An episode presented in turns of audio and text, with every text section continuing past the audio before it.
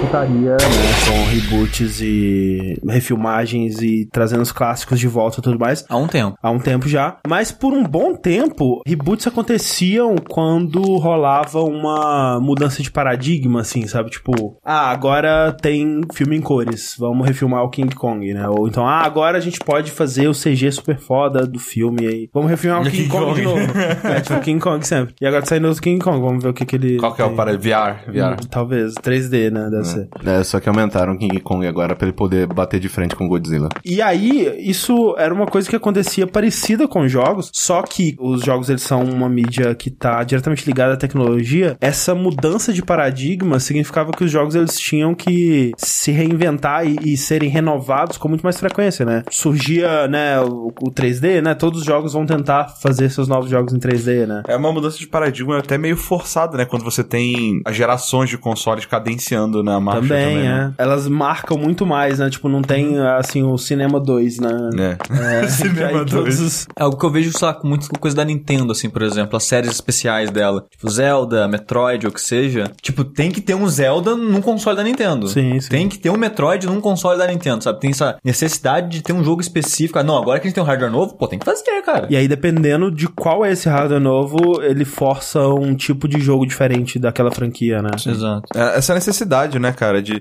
jogos com o nome já feitos vendem mais, né? Tava tentando uma marca ali por trás, né? Às vezes você tem mudança de jogos que é tão drástica que podia ser um novo jogo com um novo nome E- e e a- foda-se. em alguns casos até era, e aí depois ele recebe o novo Pois é. o nome de um, de um jogo, de uma franquia clássica pra capitalizar naquele sucesso que já existe, né? Como foi, sei lá, Lords of Of Shadows, Shadows, sim, do- Castlevania lá. E uma coisa que é importante a gente colocar na mesa também, você assiste, assim, sei lá, um filme de 1930 e é diferente, o ritmo, esse tipo de coisa, mas filmes bons ainda são filmes bons. Jogos, a mídia como um todo muda muito em ciclos muito menores de tempo. Então, o que fazia muito sucesso e era certo antes, hoje em dia já é velho, datado, ninguém mais usa. Sim. E nesse ciclo, né, de jogos que estão constantemente se renovando e se- sendo relançados ao longo desses anos, nessas várias gerações, a gente vê jogos que se perderam nesse caminho ou que se mantiveram hum, fazendo a mesma coisa desde que foram lançados pela primeira vez, e outros que, se você olhar a primeira versão e a, e a última, você praticamente não reconhece mais o jogo, né? Que se reinventaram de uma forma tão grande, né? De tão, uma forma tão completa que parece realmente um outro jogo. E isso às vezes acontece de forma boa, como também pode acontecer de forma ruim, né? E é exatamente sobre isso que a gente vai discutir hoje.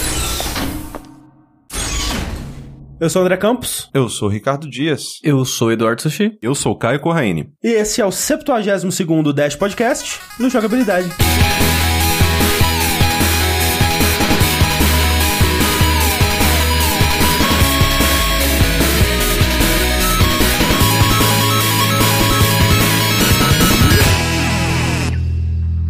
Lendo Reinvenção, lembrei agora de um rant que o Jonathan Blow teve no Twitter um tempo atrás de reinventar a roda. Que ele acha essa expressão mais idiota do mundo. Porque você tem que estar constantemente reinventando. A roda foi reinventada várias vezes, porque ela tem várias funções diferentes, vários veículos e coisas e utilidades diferentes. Tipo, uma roda de uma carroça não é a mesma de uma roda de um trem. Você teve que reinventar a roda pra ela funcionar num trem, pra ela mas não, ficar ele, no trilho. ele, ele não entendeu? está entendendo o que é a roda. A roda é você fazer uma coisa redonda. Não, mas a roda que você usa em algo, entendeu? Você muda Ah, ela O- constantemente. Eu acho que o ponto é que o- ele tá reclamando que quando você fala assim, ah, você tá tentando reinventar a roda, é uma expressão que fala que você tá fazendo fazer uma coisa inútil. Quando, na verdade, tipo, reinventar a roda não é uma parada tão inútil assim. Não deveria ser essa expressão. É que Então, na Isso quer verdade dizer. o conceito da expressão reinventar a roda é você criar algo tão disruptivo, né? Vamos lá usar a palavra que tá Opa. na moda agora, que ela muda todo um paradigma de uma sociedade. Então, no caso, quando inventaram a roda, transformaram completamente a sociedade, porque, né, maneira de transportar coisas, maneira de se mas aí locomover. que tá, eu não acho que se você tem a roda de uma carroça, quando você faz a roda do trem, você não reinventou a roda. Você Tá, eu- adaptou a roda Exatamente. pra outra coisa. Reinventar a roda seria você fazer uma roda que, na verdade, ela não roda, ela flutua. É, é tipo... Aí não é uma roda. Entendeu? É outra coisa. Então, mas ainda assim, seria reinventar a roda porque ela vai substituir rodas. Entendi. Exatamente. é. Aí você não inventou a roda, você inventou outra tecnologia, esse que é o negócio. Sim, Mas essa que é a ideia de reinventar a roda. Tipo, é por isso que você não precisa reinventar a roda, porque a roda já existe. exato.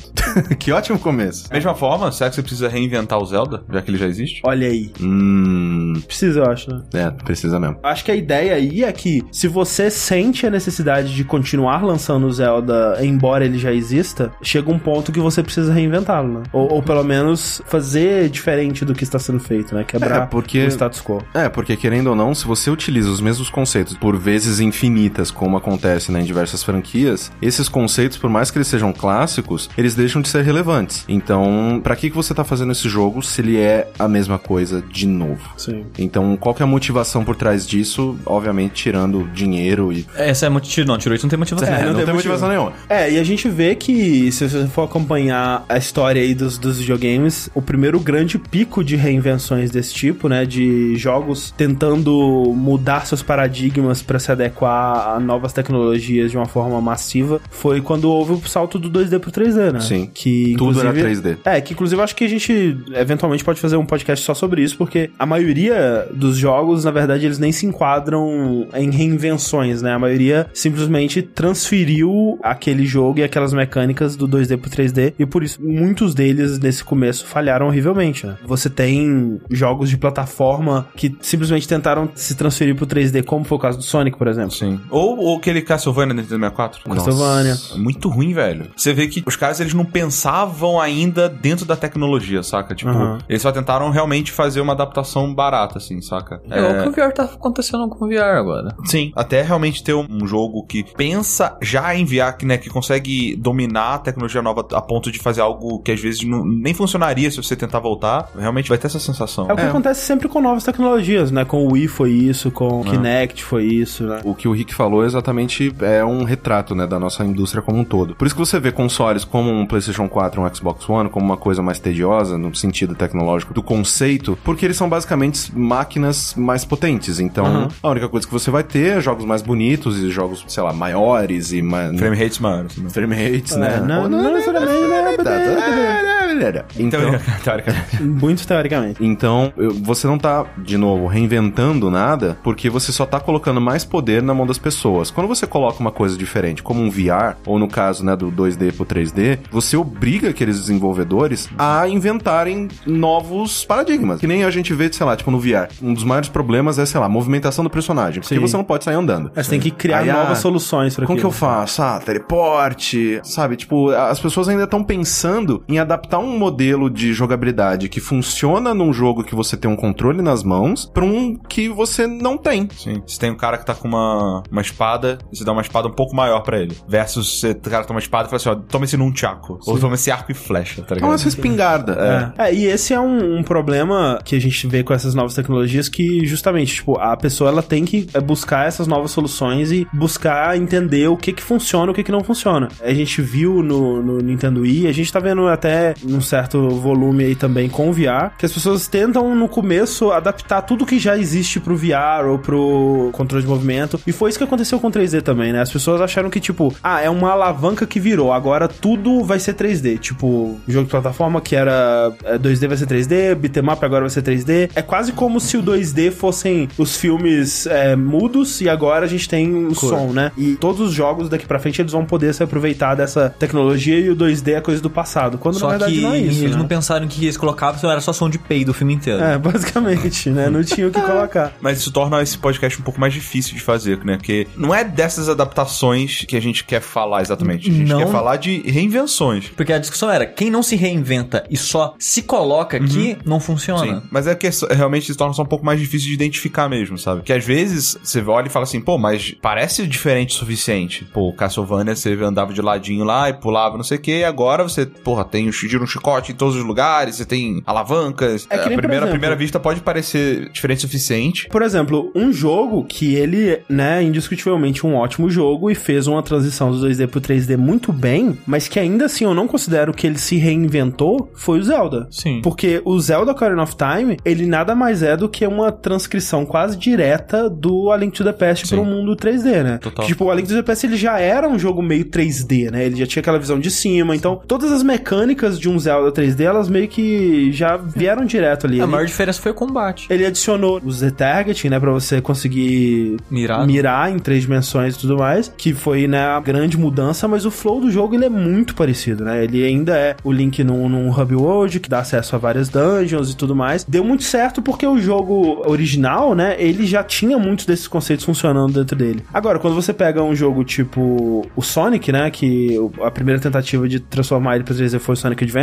eu, pessoalmente, acho que não deu muito certo, porque aquela... Não, não, não, não deu muito certo. É, porque tem muita gente que gosta. Tem muita gente que gosta. gosta. Da primeira fase. Ele não dá certo porque aquele conceito de você correr super rápido é algo que precisa de um cenário muito grande pra funcionar e, e em 3D é muito mais trabalhoso de fazer. E aí, como seria caro demais fazer isso pelo jogo inteiro, eles tiveram que arrumar atividades extras pro Sonic fazer que parecem mais enrolação pra mim e que não encaixam com o mote do personagem, eu acho. E até hoje eu acho que eles não conseguiram descobrir muito bem o que, que um Sonic pode fazer em 3D, né? Pergunta pra princesa. Não, mas é, é- é- mas é realmente complicado, né? Que o poder do Sonic é só correr muito rápido. E quando você bota muitos vetores nessa equação, fica muito clunky, né, cara? Não é gostoso de correr com o Sonic muito rápido, É, sabe? o nos Sonic 3Ds. mu- ele funciona correndo muito rápido quando eles meio que tiram o seu controle Exato, dele. né? é. Quando ele tá num, num- num trilho ou numa pista onde não tem muitos obstáculos, não tem muito como errar, Sim. né? Pera, qual era aquele jogo que lançou junto com o Infamous, que era concorrente dele direto? Era o prototype. Prototype. Prototype. Prototype tinha uma mecânica de correr muito rápido em 3D que era bem bacana, cara. É, mas não era super rápido. Ah, era bem rápido. Não. Era, você arrancava o carro do chão. Não era tipo Sonic rápido. É só por questão de perspectiva, né, cara? Se o cenário Porque- fosse maior, né? Se ele Mas- fosse azul, você falava que era Sonic. É. Você bota- Faz aquelas demo no Unreal, né? E fala, ah, o novo Sonic tá vindo aí. Tipo, o cara fez em casa, assim, de boa. Bem, mas apesar do Sonic não ter sido uma tentativa muito bem feita nessa transição, quem conseguiu fazer essa transição muito bem foi o Mario. Sim. Sabe? Mario. Então, o da Nintendo. Hum. Ah. A gente tem o Mario 64. E- Ele pegou um pouco, né, o da fórmula, principalmente do Mario 3. Não, ele não tem quase nada dos Marios. Lógico cara. que tem. O quê?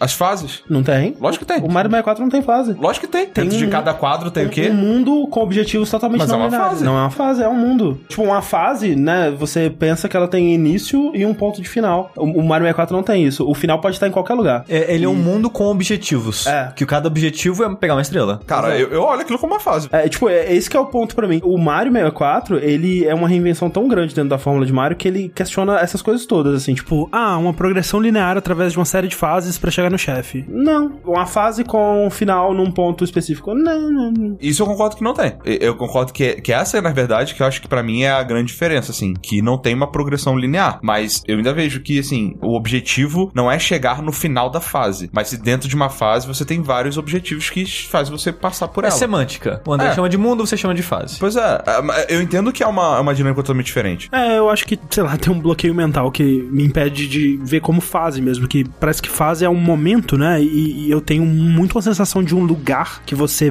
visita e explora, né, pros mundos do Mario 64. É meio que o. No caso dos Marios 2D, o seu objetivo é chegar do ponto A ao ponto B vivo. Esse é o seu único objetivo. Sim. No 64, você entrava né, naquele mesmo cenário diversas vezes com objetivos diferentes. Ah, desta vez eu vou pegar essa estrela. E às vezes o mundo mudava, né? Dependendo do, do momento que você Dependendo entrasse da nele. fase que você tá. entrava.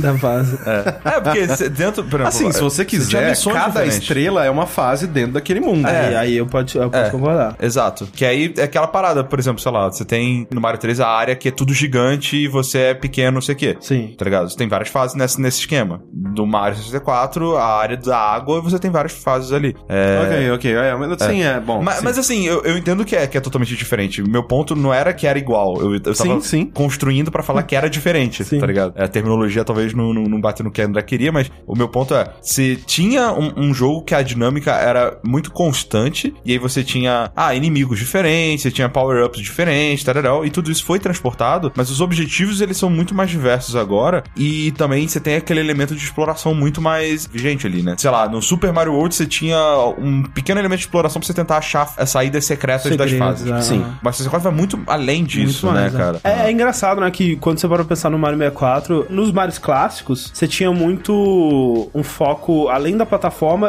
Eu, eu diria que o foco nos Marios clássicos, eles eram 70% a plataforma, 30% os inimigos, assim. Enquanto no Mario E4, eu diria que é tipo, sei lá, 10% inimigo, 90% plataforma e o ambiente, a exploração, né? Tanto é que se eu vou ver, todos os power-ups do Mario 64, eles envolvem a exploração, né? Você conseguir andar debaixo d'água, você conseguir voar, o casco, né? Você conseguir sair por Surfar aí, nele. surfar no casco. Todos são itens que melhoram a Uhum. sua exploração daquele mundo, né? E, e você chega, por exemplo, nas fases do Bowser, era uma grande Olimpíadas do Faustão. né? Total. Então tá, Que eram as únicas fases lineares. Isso. Essa e a do Pinguim. Pam, pam, pam, pam, pam, Toca o vídeo da mulher Da mulher. dançando, né? é, Nossa, cara. É, todo mundo pro inferno mesmo. E até o jeito que eles constroem o, o mundo, né, principal, né, que é o castelo onde você acessa todos os outros mundos, é uma coisa muito inteligente, né, que o Mario 64 todo ele é construído com base na movimentação do Mario, né? É o primeiro jogo em 3D que conseguiu fazer você achar realmente divertido controlar um personagem em 3D, né? Tanto pelo controle do 64, né, que tinha o analógico e tal, que se tornou o padrão depois pra todo mundo, quanto pelo próprio set de movimentos mesmo do Mario, né, que ele tinha uma caralhada de pulos e era super fluido e você conseguia ligar um pulo no outro e tipo, Escorregar É, tipo, com a barriga no chão. a sua velocidade alterava o seu momento e a- o que você conseguia fazer, e você quicava na parede, chutava e dava soco, e era um, um personagem muito mais hábil e muito mais acrobático do que a gente tinha visto antes nos jogos. Muito mais realizado naquele mundo 3D, né, cara? Sem, Exato. sem aquelas ferramentas, o fato de você ter uma fase, uma, um mundo ali pra você explorar, né? Um mundo, né, André? Aham, aham, Se sim, brigar não uma comigo. fase, cara. É, exato. é, você tem um Porra. mundo pra explorar ali, é, ia ser um fardo, né? Isso é uma coisa gostosa, né, É, cara? tem todas as lendas de que o o Miyamoto ele passava meses, né, testando a movimentação do Mario num cenário em branco onde ele só ficava perseguindo aquele coelhinho lá, que ele adorava ficar perseguindo a porra do coelho o dia inteiro. Putz, é LSD é o nome disso, cara. LSD. E isso é muito claro quando Na você, vê, verdade, por é exemplo, heroína. Heroína? Chasing the Dragon. Ah, é verdade, heroína, então. O menu do jogo, né, Pra você acessar o- o- as fases, você depende da movimentação do Mario, né? Você vai até essa linha e pula dentro do quadro, né, Pra entrar no Na verdade, o menu do jogo você fica distorcendo a cara do Mario. É, isso é antes aí do você jogo, puxa na até verdade. aparecer. Cara, é muito bom isso, Quem teve essa ideia, cara? É muito bom, velho. Muito bom, cara. Meu amor, é só. Caraca, Loucaço. velho, excelente. Podia ter um jogo só disso, cara. É, tirar foto e compartilhar no Twitter. Caralho, tá aí. Pronto, É isso que a Nintendo vai fazer no celular. Seguindo mais ou menos a mesma linha do que o Rick falou sobre o Mario, dessa questão da transição, né? De você pegar um personagem que era limitado no 2D, mas não só nisso, né? Mas também na questão de mecânicas e pertencer realmente a um jogo em três dimensões. O jogo que eu vou falar agora, que é o Prince of Persia The Sands of Time, ele justamente, né? Você vê que teve, né? Outro Prince antes, né? O Prince 3D, Que é uma que tristeza. que realmente foi essa transição pro 3D que é vazia, que é, É, sem o- coração e sem motivos O também. Prince 3D é o exemplo clássico de uma transição sem considerar o que, que você tá fazendo, simplesmente trazendo aquelas mecânicas pro 3D, né? Tipo, ah, ele corria é, e tinha animação super realística pra subir nas coisas, e ele tirava a espada, e aí quando ele tirava a espada virava um minigame de luta, e vamos trazer tudo isso pro 3D. E aí tem armadilhas também pra caralho, e aí vamos trazer tudo isso pro 3D e ficou uma bosta. né? Porque a única coisa que você fez foi isso. Você não considerou se isso seria divertido, você não considerou se era a melhor coisa a ser feita. Você simplesmente falou, ah, era 2D assim e era um bom jogo, né? Em 3D vai ser melhor ainda, claro. Isso é muito bizarro, né, cara? O cara faz um jogo de videogame. Será que tá divertido? Não, o original era, então esse vai ser, cara. com Pô, certeza. Cara, diversão é tipo DNA, velho. Você passa de um pro outro. Exato. Não é bom chamar alguém pra testar, pra ver se tá Né? divertido? É, que isso, cara. Não, Você jogou Prince of Persia, cara? É bom, velho. né? Vai, vai com fé. Mas assim, sobre o The Sands of Time, o André pode falar muito melhor do que eu sobre ele, porque afinal de contas ele gravou um retro sobre isso. Era um jogo que era desacreditado, né, dentro da Ubisoft. Sim, sim. Tipo, "Pff, vai lá, tenta ir. E, no final das contas, o que que eles pensaram? O que que do Prince original que era interessante, que a gente pode mudar pra atualizar essa franquia? E, no final das contas, eles mudaram quase tudo. As únicas coisas que ficaram eh, foi um grande foco em plataforma, alguma coisa de armadilha também, esse tipo de coisa. Só que eles mudaram tanto a franquia, e eles reimaginaram a franquia de uma maneira tão inteligente e tão atual, que The Sands of Time, pra mim, tipo, ele apagou o original da minha memória, de um jeito que, pra mim, ah, quando você fala Prince of Persia, ah, não, eu vou lembrar do Sands of Time, porque o que, que eles trouxeram pra atualizar essa franquia? A questão das areias do tempo, né, de você poder manipular o tempo a seu favor, você poder voltar ali alguns segundos da ação pra refazer um pulo, refazer uma parte específica de um combate, o parkour, né, cara, É. O original era um jogo que ele era lembrado pela movimentação, né? Então eu consigo ver, tipo, a linha de pensamento, tipo, movimentação, movimentação, um parkour. E que parkour é- ele é muito realizado na Pérsia. tu não sabe? Exato, exatamente. Bem famoso lá. Tanto Até que né, hoje. parkour significa o quê? Movimentação em persa. Exato. Exatamente. P é de persa, Arcur é movimentação. Exatamente. eles não levaram em conta a movimentação realista, né? Porque uma coisa do Prince of Persia era essa movimentação né, mais precisa e Sim, a realista. questão e... da rotoscopia e tudo É, mais. né? Tudo certinho ali. E eles meio que abandonaram isso, não. Vão fazer um negócio fluido e dinâmico. E você vai e anda na parede Que a porra é toda. o que o Prince of Persia 3D não era, né? Tipo, eh, no Prince of Persia 3D é um daqueles jogos tipo os Tomb Raiders originais, né? Que ele prezava muito mais movimentação metódica e real, né? Tipo, ah, você vai andar, você vai girar. Não que isso seja real, né? Mas é super metódico. Você vai segurar quatro botões pra dar um salto. Exato, né? É porque a graça desses jogos, assim, Tomb Raider original e Prince of Persia The Sands of Time. Ambos são, são jogos de plataforma, com partes de combate e tudo mais. Só que o desafio em ambos os jogos é muito diferente. Sim, sim. Porque no, no- nos Tomb Raiders originais, o desafio era a precisão, timing e, em alguns momentos, assim, tipo, a dificuldade de você realizar alguns desses pulos e chegar em lugares específicos no tempo que o jogo te oferecia pra fazer isso, né? Porque, sei lá, você ativou uma alavanca, você tem 10 segundos pra chegar lá. Enquanto no Sam's Out Time, a graça é realmente a transição do ponto A ao ponto B. Como É que como você, você chega, chega. lá? E isso, a, a- a diversão daquilo é você ver É, é o que tá nesse caminho, né? Exatamente. A diversão não é você saber utilizar a plataforma de uma maneira bem Precisa, delimitada né? e precisa. A diversão é como você vai chegar lá, como que você vai utilizar os seus comandos e uma movimentação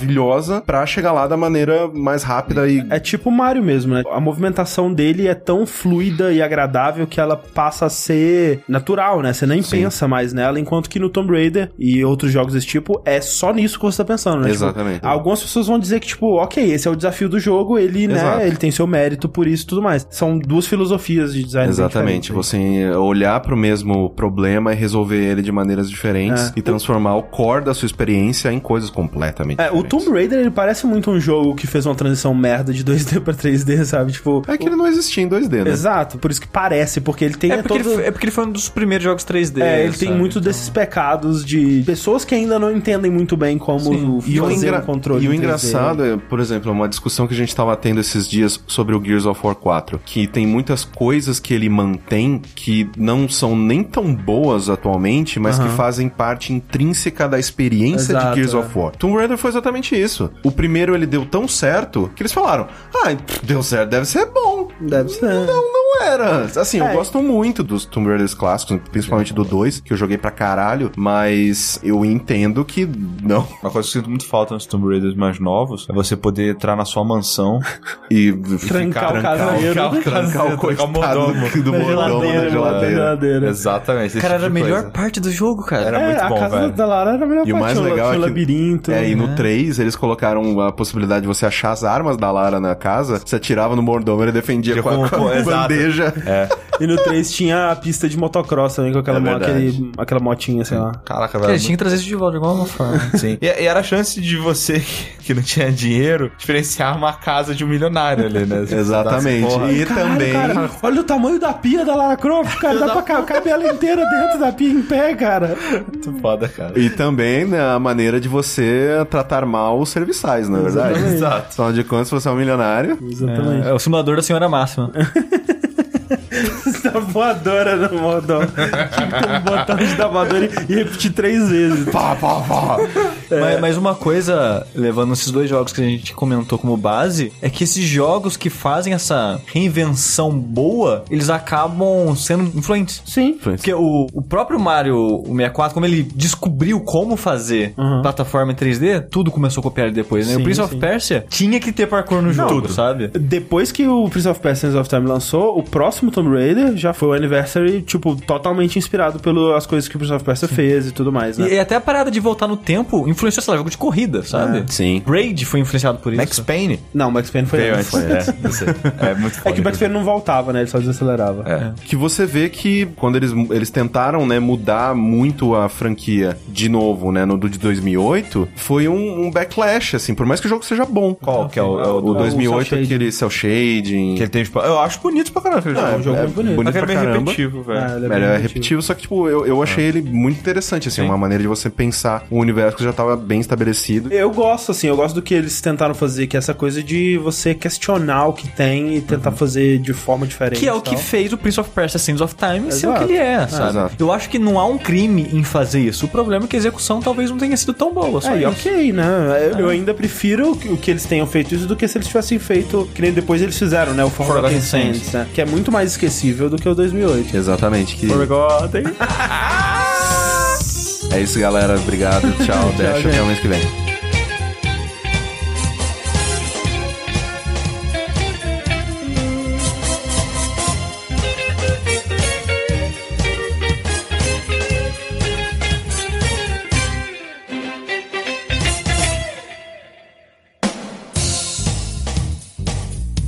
Quebrando um pouco isso que vocês estavam puxando, né? De jogos que se reinventaram no 3D, eu vou falar de um jogo que ele teve a coragem de não se reinventar no 3D, numa era que ele sabia que ainda não era o momento certo pra fazer aquilo. Ele se reinventou, viu que não foi muito legal. É, porque assim, como a gente já comentou, né, nessa transição do Super Nintendo pro PlayStation 1, assim, dessa geração, tudo tinha que ser 3D. É. Ah, Tipo, é como se 2D de- tivesse deixado de existir, não passava pela Não, cabeça das pessoas. Eu isso. lembro, é, é, rolava um preconceito, sabe? Tipo, Sim. em- Não, quando saiu o Mega Man X4, tipo, as pessoas, "Pff, por que, que é 3D É. ainda e tal? E foi o melhor Mega Man de todos os tempos. Não, e aí tio, eu lembro de estúdios falando assim: ah, a gente tá abandonando nossos estúdios 2D, né, pra focar no 3D. Quando E- todo mundo sabe que 2D é maior que 3D, né? É, e, e mais.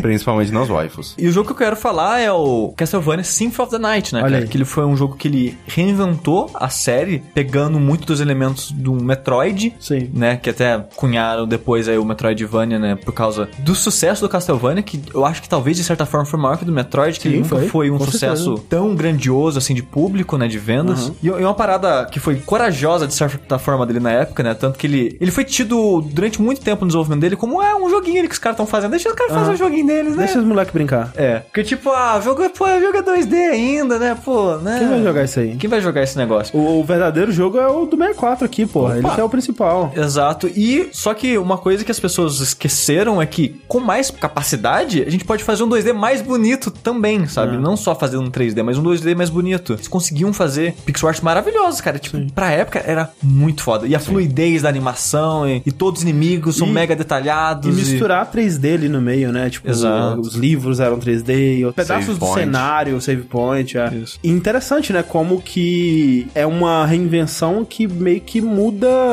o gênero, né, do jogo. Que- Sim. Basicamente, porque ainda é um jogo de plataforma em 2D, mas agora ele tem um mundo aberto, onde a pegada não é mais você decorar o padrão dos inimigos e a ordem dos inimigos e decorar as fases como era nos, nos Castlevania originais. Agora a parada, a graça é a exploração, né? A movimentação, é, é encontrar os segredos e tal. É, e eles colocam uma profundidade em Castlevania que antigamente não tinha, que você subia de nível, você Exato, aprendia elementos de movimentos RPG, novos, você, tipo, trocava de equipamento. é. Você não tem chicote, cara. Que loucura onde já se viu. Meu Deus, você, cara, você pode. Tem escudo e um- vários tipos de armas e o cara era Magia. quatro, né? Tem, tem magia, né? Ah, Dá uns Hadouken Você louco ali. É. transforma em lobo, tem várias formas que dão possibilidades diferentes pra você Então, explorar. Tem um movimento ali de jogo de luta que é difícil pra caralho de dar, inclusive. Eu não faço ideia se ele se inspirou nisso, mas eu vejo que talvez ele pegou uma sementinha que o Simon's Quest colocou e fez uma execução exato. Uhum. ideal nele, sabe? Porque o Castlevania 2, ele tentou, né, sair do que o 1 era. Ele tinha já um mundo meio aberto e elementos de RPG também. né? Exato, ele tinha, ele era todo 2D, né? Tinha um mundinho que tinha cidades, e o caminho entre as cidades, e os castelos entre, e coisas assim, e tinha, né, elementos de RPG e blá blá blá. E, É uma pegada meio Zelda 2, na real, também. Então, Ah, tá. isso que eu ia comentar, porque eu acho que os jogos na época do Nintendinho, talvez, essa é a impressão que eu tenho, pelo menos, eles tinham mais coragem de se reinventar, porque a- talvez a produção era mais rápida, era mais barata, eu não sei exatamente. Mas eu tenho a impressão que nessa época eles arriscavam mais, como o próprio Zelda 2 ou Simon's Quest. Eu, eu consigo pensar só nesses dois. Você pensa em algum mais? De certa forma, é que o Doku Mario. Doku Sonic lá do Mario. Isso que eu ia falar, o Mario 2, nosso não é o Mario 2 de É. verdade, Também, mas ele é. também se encaixaria nesse verdade, é aspecto, verdade. sabe? Uhum. É, de qualquer forma, né? O jogo agora ele deixou de ser essa jogo de plataforma e ação de você, né? Como o André comentou, o foco de você aprender os padrões dos inimigos, aprender aquele mapa, aquela área pra você passar dali sem apanhar menos pra chegar no chefe com mais vida ou coisa assim. E deixou de ser disso, né? Esse padrão de fases. E não, agora é um mundo só, é um castelo gigante pra você andar e explorar. E o foco é você aprender poderes novos pra alcançar lugares novos e você descobrir passagens secretas Pegar e coisas armas secretas. novas. E o segundo castelo, meu Deus, caralho, deu um castelo de cabeça Ah, pra meu Deus do baixo. céu, quem diria? Por muitos anos eu achei que isso era piada. Eu, eu também. Eu também. A primeira vez Era, que eu joguei era, ele, eu era achei que era mentira sacanagem. do mesmo cara que falou que dava pra pegar, sei lá, tipo... O Akuma? O Akuma no Mortal Kombat, sei lá. E de novo, né? A reinvenção foi tão boa que a série passou a ser conhecida por isso. Sim. Muitos esqueceram, né, da, da parte pré-Symphony of the Night. Ficou meio que pros fãs mais hardcore, que é, provavelmente até hoje preferem esse tipo de jogo ao que acaba se tornando depois do que o Iga, né, assumiu. Eu per- particularmente prefiro a parte né, de exploração, porque eu gosto Sim. bastante disso em jogos, de modo geral. Eu fico meio dividido, cara. Eu gosto tanto, assim, do Castlevania 1, do Round of Blood e tal. Eu gosto muito. Eu queria muito um novo Castlevania desse tipo também, sabe? Eu- apesar de que eu também gosto pra caralho do estilo do Symphony of the Night. E assim, né, em paralelo a isso, o Castlevania continuou tentando se estabelecer em 3D, né? Sim. E eu É, E- acho que a, a que chegou mais perto de dar certo foi o Lords of Shadow, né? Sim, que foi eu gosto também um- uma tentativa de se reinventar, né? No sentido de que, ok, a gente vai dar um. A gente vai pegar os elementos dessa série, mas a gente vai dar que meio que um reboot, né? A gente vai resetar tudo, contar uma nova história com aqueles personagens e tal, mas vai ser outra pegada. É, E eu gosto dela, sabe? Tipo, eu, a- eu achei o jogo divertido na época, apesar de ser longo, eu achei muito divertido. O combate dele eu achava muito legal. Mas fica difícil dizer que ele se reinventou quando ele, na verdade, estava seguindo outros jogos populares. né? Exato, o Lord of Shadow, ele talvez reinventou a série, mas não o gênero que a série tava indo, sabe? Porque ele simplesmente pegou é, God of o- War. o God of War da vida, né, e construiu em cima daquilo, É. né? Você falou que você acha o jogo longo, tenta terminar isso ao vivo, n- direto pras pessoas, que nem eu fiz. Nossa, Meu ele é Deus muito do céu. longo, Ele cara. ele é umas 20 horas de jogo. Foi, nossa. foi 21 horas de transmissão na maratona, cara. Eu tava delirando no final. O triste, Sushi, é que não tem mais Castlevania, né? Acabou. Não tem mais, por outro lado, a gente, de certa forma vai ter isso agora, né, com Bloodstained. Bloodstained. Que ele, pelo menos visualmente, ele tá bem interessante, sabe? E ele tá, tipo, parecendo promissor e blá blá blá. Tomara que seja fluido como o Symphony of the Night, porque pra mim era aquilo que fazia o jogo. Exatamente. O Symphony of the Night, um dos motivos que eu amo ele é que é gostoso de andar naquela porra. Sim. Pra mim é algo mágico isso. Como que alguém ficou mexendo tanto na animação e no slide de velocidade pra encaixar de uma maneira que, cara, isso é gostoso. é muito bizarro pra mim, mágico, isso, é mágico sabe? mesmo, é. E o Iga, como ele é um cara chato com isso, e é engraçado que quando você vê vídeo de. tipo, Ele é chato mesmo. é dele jogando o, o Bloodstained, ele anda um pouquinho assim, ó. Eu não gostei desse momento aqui da animação, o pulo pode ficar cair um pouquinho mais rápido. Aí você não. Tipo, ele é um cara chato. Não, tem e que ele ser, fala, cara, tem que ser, velho. o nível dele A é que ele importância fala, tipo, disso, ó, sabe? pega aquele botão no, na Unreal, mexe, tipo, três pro lado desse efeito aqui. É, chato pra caralho! Mas tem que ser, Mas velho. tem que ser. Mas não, eu tô achando isso ótimo. Porque isso é importante Não, eu tô demais, achando velho. animal Isso é importante também. demais, velho. Sim, sim. É. Mas, meu Deus do céu, cara chato. Não, não, não seja chato com, com a textura da planta, seja chato Mas com ele a vai ser porra do- também. do- da animação do, Ah, do- vai. do movimento, cara. Falando então de franquias que foram perdidas com o fim da Konami como conhecemos hoje em dia, vamos lembrar daquele menino querido, menino gostoso, Bomberman. Ah, Ih, Ah. Nossa. caralho. Isso é bom, hein? Esse é bom. Que era uma franquia clássica aí Bom. da Hudson, né? Só que. Bearman. Era é Uma bomba, hein? a franquia clássica da Hudson, né? Que quando a Hudson foi comprada pela Konami, adquirida pela Konami, de alguma forma as coisas da Hudson foram parar na Konami. E a coisa foi lá tomou tomou conta. Tomou Tomou posse. conta de tudo. E, né, cara, porra, Bomberman, né, velho? É um bichinho bonitinho, icônico, né? Aquele. Carismático, carismático. fofinho. Bom do Bomberman. Pô, ele tinha até canguru nos negócios. É, Os bom do bichinhos. bom Cabeçudo. do Bomberman, é difícil falar essa frase. Bom do Bomberman era aquele jogo de corrida, hein? Hum, É o Fantasy, alguma coisa, né? eu jogava bastante aquela bosta. É. Cara, é outra coisa, né? A gente tem que fazer um dash sobre jogos de kart. Sabe uma parada bizarra? Tipo, hoje, na época que a gente vive hoje, nunca, nunca faria um personagem Bomberman, né? Não, ele é super amigável. Não, não, não. Mas hoje em dia. Ele é uma bomba. Pitch? Não, terrorismo, com quantidade de terrorismo, acho que nunca fariam. Não, eu acho que, tipo, não criariam, talvez, hoje. Exato, Exato, exato. Esse que é o ok. meu ponto. Ele não nasceria Entendi. No, no ambiente que a gente Talvez, vive hoje. talvez. Não, não, não pro americano. Nem, nem Porque é se eu for parar pra pensar, né, ele foi criado por um japonês, cara. E aí? Ah, mas naquela época, ok, velho. Uma bomba atômica. Não, mas. Eles já não carregam foram- essa mágoa até hoje, não, Não, velho. imagina, Não, o ele Japão já é mais de superou boa, cara. total. O Japão é mais de boa. Os Estados Unidos que é. É Sissi. É por isso que nem tem filme do Godzilla todo ano. Mas enfim, o Bomberman, durante a transição do 2D pro 3D, né? A gente ainda tá nessa, é um, é um momento muito importante pra reinvenção de várias franquias. Ele também fez alguns jogos questionáveis, né? Ou diferentes, né? Tipo, tem o Bomberman 64 e o Bomberman Hero, que são é, dois jogos de plataforma do Bomberman, né? O, o 64, ele, ele ainda tinha uma, uma visão mais de cima, assim. Ele era quase como se fosse um Bomberman normal, só que em vez de um, um labirintinho, ele tinha um mundo pra você explorar e, e- e fases pra você passar e tal. E o, o Bomberman Hero ele já era um jogo bem mais, assim, é, aventura e, e exploração e diálogos. Ele tinha umas coisas meio RPG e tal. Que era, né, muita gente gosta desses jogos, eu, eu joguei bem pouco deles. Mas eu venho aqui para trazer uma reinvenção é, um pouco errada, né? Que foi o Bomberman Act Zero. Esse jogo, quando eu, eu não lembrava, quando o André falou, "Vou- vou falar dele. Eu falei, cara, qual porra de Bomberman é esse? Aí eu joguei no Images e, caralho, velho, como assim? Caraca, parece uma sátira, parece uma parada É. que o Franco Robô faria pra zoar, tá ligado? É que, olha só, ele é a coisa mais genérica do mundo, porque era o que? 2006, 2007? Por aí, 2006, né? E o que, que as pessoas estavam na moda nessa época, até tá um pouco hoje em dia? Falar a origem das coisas e colocar tudo como mais sério, pé no chão e Realístico. realista e mal. Mas sabe o que, que é? Essa época, né, do começo dos anos 2000, meio dos anos 2000 aí, o mundo tava muito emo, né, ainda, né? E era uma, se você for ver na música, se- no filmes e tudo mais, era muito isso de, né, de pós 11 de setembro, todo mundo deprê pra caralho. e Na época era... que reclamavam do Wind Waker. Exato.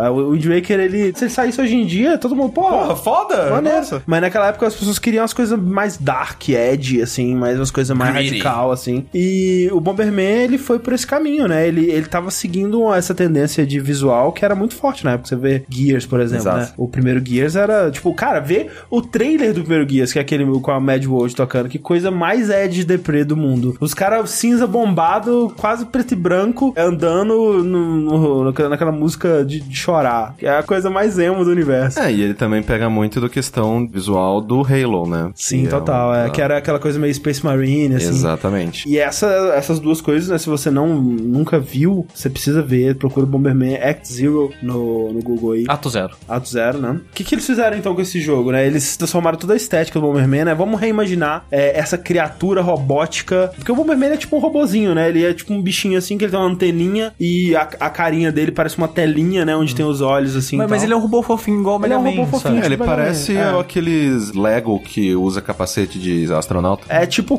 como que nem a Armature começou a fazer um reboot do Mega Man X, onde eles transformariam ele também num robô tipo um um Homem de Ferro, né? Exato. Super realístico e tal. E aí o que eles fizeram? Vamos reimaginar o Bomberman como um Space Marine, né? Super greedy, super realístico e tal. O jogo ainda é o mesmo. Ele ainda tá num labirintozinho com a gradezinha, onde ele põe uma bomba e a bomba ela explode nas direções, né? Em cruz, é, né? em cruz pra matar o amiguinho e tudo mais. Só que a grande inovação dele e que estraga completamente o jogo e eu acho que a pessoa que fez isso nunca jogou um Bomberman na vida é que agora você tem, como você tem controle de câmera, né? A câmera ela é um pouco aproximada Muito mais aproximado É, do que ela deveria. do que ela deveria e ela, né, tá meio na diagonal, então você tem meio que o controle da câmera e você não anda mais em grid, né? Porque o Bomberman ele tá sempre, tipo, ele anda só dentro do espaço que tem livre pra ele ali. E essa que é a grande graça do jogo, que ele é um jogo de puzzle, onde você tem que tentar prender o seu inimigo dentro do raio da explosão da sua bomba pra que ele exploda ou cometa um erro e se exploda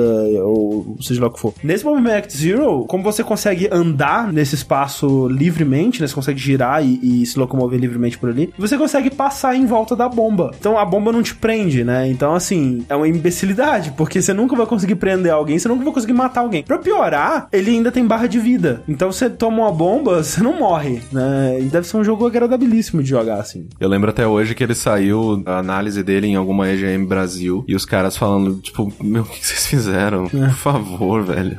Eu só queria um Bomberman. E Bomberman é um jogo que poderia muito bem se reinventar, como a gente vai falar sobre outros exemplos de franquias super clássicas que, né, voltaram muito bem agora. Poderia, sabe, tipo, voltar de uma maneira, tipo, Tipo, é, como o Pac-Man. como o fez. Pac-Man, exatamente. Falando em Paco Paco, Paco Paco. ou Fuckman, opa, desculpa, Puckman. Isso, Paco- gente. Come, come. Come, come. Opa, Fuckman. Eu trazendo outro jogo que ele, numa era 3D, ele falou, foda-se, eu vou ficar chato aqui mesmo, 2D. Vai todo mundo tomar no cu. Não, mentira, É, ele um teve algumas coisas em, 3D, um- ele em tem 3D. uns 3D, inclusive tem um que saiu pro 360 e pro PlayStation 3 que realmente é legal. Não, não, porra, até o de plataforma do PlayStation 1 é bem legal também, cara. Pac-Man hoje, eu acho. É um joguinho bac- bacana, cara. joguinho Mais um, é maneiro. mais um pra gente testar lá. No caso, o que eu vou falar especificamente, né? O Championship Edition. Aham. Ele teve a coragem de se reinventar sem precisar do 3D, sabe? Porque já tava chegando uma era, assim, lá 2007, que, ok, eu acho que a gente não precisa fazer tudo em 3D, né? Uhum. Tava tendo também uma era de ressurgência dos clássicos, né? De tipo, dessa nostalgia pelo que era antigo, né? Por um tempo foi tipo assim: ah, mas esse bichinho aí pixelado é meio feio, né? Vamos fazer ele 3D, vai ser uma bolinha com olhos e Imagina o expressões Pac-Man e tal. 3D com umas calça jeans assim É. e tal.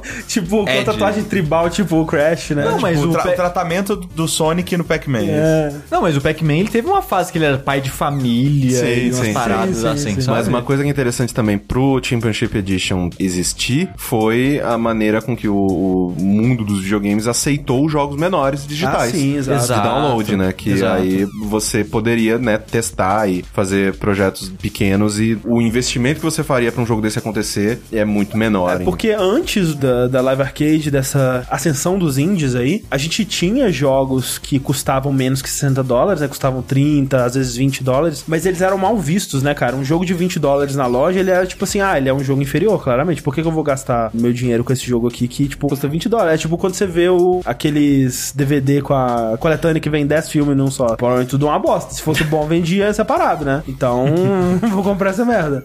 E aí, depois de ter passado já anos de desenvolvimento de vários jogos caça-níqueis, não, pô, 3D, vamos fazer a 3D, né? Pô, Mario fez sucesso, vamos fazer plataforma também, que tem, né, o, o, o Pac-Land lá. teve iterações dentro da fórmula normal também. Teve Miss Pac-Man, teve Baby Pac-Man, Pac-Man Jr., Pac-Man Pal, Por que teve não tem coisa pra Pac-Boy? caralho. Por que não tem Pac-Man? Pac-Man e Tem Pac-Boy. Pac-Boy? Tá ligado? Superman, Superboy. Então você tá dizendo que o Pac-Man Jr. perdeu a oportunidade aí. Perderam a oportunidade. Agora eu entendi o que a gente tá tentando falar. Porque é Pac-Man Júnior. Exato. É. Tinha em Superman, Superboy. Exato. Nossa, eu tava muito. in- Caralho, Tipo, um o que o Rick bebeu? Rick tá loucaço, cara. Caralho, velho. Tipo, alguém vai avisar? Eu vou avisar. Mas pesquisando sobre o Pac-Man Championship, eu descobri uma parada muito foda e que talvez explica por que ele é tão bom. Porque o cara que criou o Pac-Man, ele só criou dois jogos da série Pac-Man. Pac-Man E Miss Pac-Man, não? e o Championship Edition. Cara, eu não sabia disso. Sério? Eu não sabia disso. Ele só participou desses dois Pac-Mans, cara. Olha aí, cara, Toru e Watani. Exatamente. E eu, eu falei, ué, como assim? Porque, tipo, o Pac-Man Championship Edition, ele é uma evolução tão radical da fórmula tradicional do Pac-Man que eu esperava que não tivesse ninguém do ori- original envolvido, sabe? E saber que ele tava ali como designer, fazendo todas essas mudanças, foi muito foda, cara. Caralho, que não, incrível. parabéns pra ele. Mas e no cara. Championship Edition 2? Aí, não, ele. não, não é mais ele. Ah, então por isso que é meio bosta. Velho, o que tá acontecendo? Esse cara deve ser muito caro. Não é possível. Coitado, né, cara? Apareceu no filme do Pixels lá, É. sendo comido pelo Pac-Man. Sendo comido pelo Pac-Man. Coisa horrível. Coitado. E- ele- ah, então por isso que ele não fez o 2. Olha aí. E é, morreu. bi- e é morreu ali, bizarro né? que ele, ele fez alguns jogos, tipo uns cinco jogos na vida, como designer, coisa assim, e ele ficou no departamento de RD, de pesquisa e desenvolvimento da Namco, e ficou por isso mesmo. Só saiu de lá pra fazer o Championship Edition e voltou. Ele é o Hattori Hanzo, né? Que só, só volta à ação quando realmente precisam Sim, dele. e é muito foda, né? E pra falar as mudanças, né, do Championship Edition, que ele foi lançado, tipo, num- no, aniversário do Pac-Man, num campeonato, né, que teve. A ideia dele é que ele é um Pac-Man mais adaptado pra hoje em dia, né? Mais rápido, mais dinâmico e coisas assim, né? Que ele tem um mapinha normal, a princípio, né? Um, um mapa que, não, um Pac-Man, né? Pô, que coisa. Ele- É, é quando você come todas as, as pecinhas, que em vez de ficar disposta pelo mapa inteiro, elas meio que fazem um caminho naquele mapa. Quando você completa o caminho, aparece uma frutinha. Quando você come aquela fruta, o mapa muda. Metade do mapa muda. A metade que você comeu e pegou a frutinha. Então o jogo ele tem essa dinâmica de você limpa metade do mapa, vai pra outra metade, e nisso você vai saltando entre mapas novos dentro de uma tela só. E o jogo ele vira meio que um time attack. que Você tem 5 minutos ou 10 minutos, dependendo do modo que você tá jogando, pra fazer a maior, maior quantidade de pontos possível, que sempre foi a ideia do Pac-Man, né? Um jogo de arcade, a ideia era, né, fazer pontos e sobreviver tempos. E a maneira que ele faz isso é muito foda, porque, por exemplo, tem uns fantasmas que estão dormindo ao longo do mapa. Conforme você vai passando do lado deles, vão acordando e fazer uma fila atrás de você.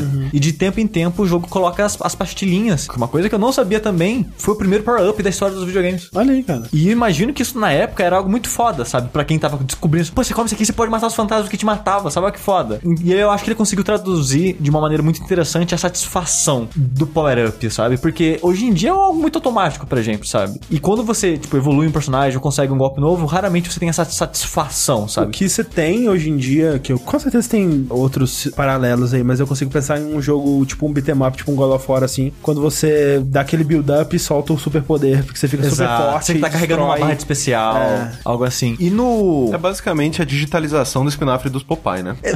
Foi isso que inspi- inspirou ele. Uhum. O pior que. O, o que inspirou ele a criar o Power Up foi o espinafre do Popeye. Caralho, cara, que fantástico. E, e no Championship Edition, né, pra ele traduzir essa satisfação, essa sensação de poder que você tem, você carrega, né, faz uma fila de mil fantasmas lá atrás de você, você pega a pílula e você come todos. De uma vez. De uma vez, fazendo filinha. e o jeito que o jogo faz aquilo... Nossa, não, é aquele. É aquele... É, acho que é uma das coisas mais satisfatórias em qualquer jogo pra mim, Sim, cara. cara. Muito, muito bom mesmo. Paulo. É engraçado que, tipo, eu não tinha isso no primeiro Pac-Man, tá ligado? Não. Óbvio, não tinha esse esquema, mas essa sensação no- tipo, de comer o fantasminha no primeiro Pac-Man não era essa. Era mais de alívio do tipo, caralho, tô sendo perseguido, pronto. e mesmo assim não tá era ligado? tão grande, porque tipo, É, eles, eles ficavam voltavam lá, eles rapidinho, né? voltavam, tipo, a ideia de comer o fantasma do Pac-Man era mais pelo ponto mesmo, né? Sim. Que Você, você espera chegar aos quatro, chegar Exato, próximo, você come né? os quatro com uma pastilha só. É, eu, eu não fazia pelo ponto que eu era ruim, né? Pra me salvar, tá ligado? Tá ficando difícil, eu comia pra ganhar tempo pra comer umas pastilhas. É, realmente é interessante essa- esse tipo de evolução, né? Que não é só visual, né? E também tem um lance que tem toda uma pegada diferente, né? Que o jogo ele é muito mais rápido, tem música eletrônica mega agitada, é um jogo mega colorido. E parece uma viagem de LSD, sabe? Sim. É que por um lado só é possível pela fama que Pac-Man tem, tá ligado? Eu acho que se Pac-Man hoje fala assim, ah, haha. O jogo que você tá no escuro, comendo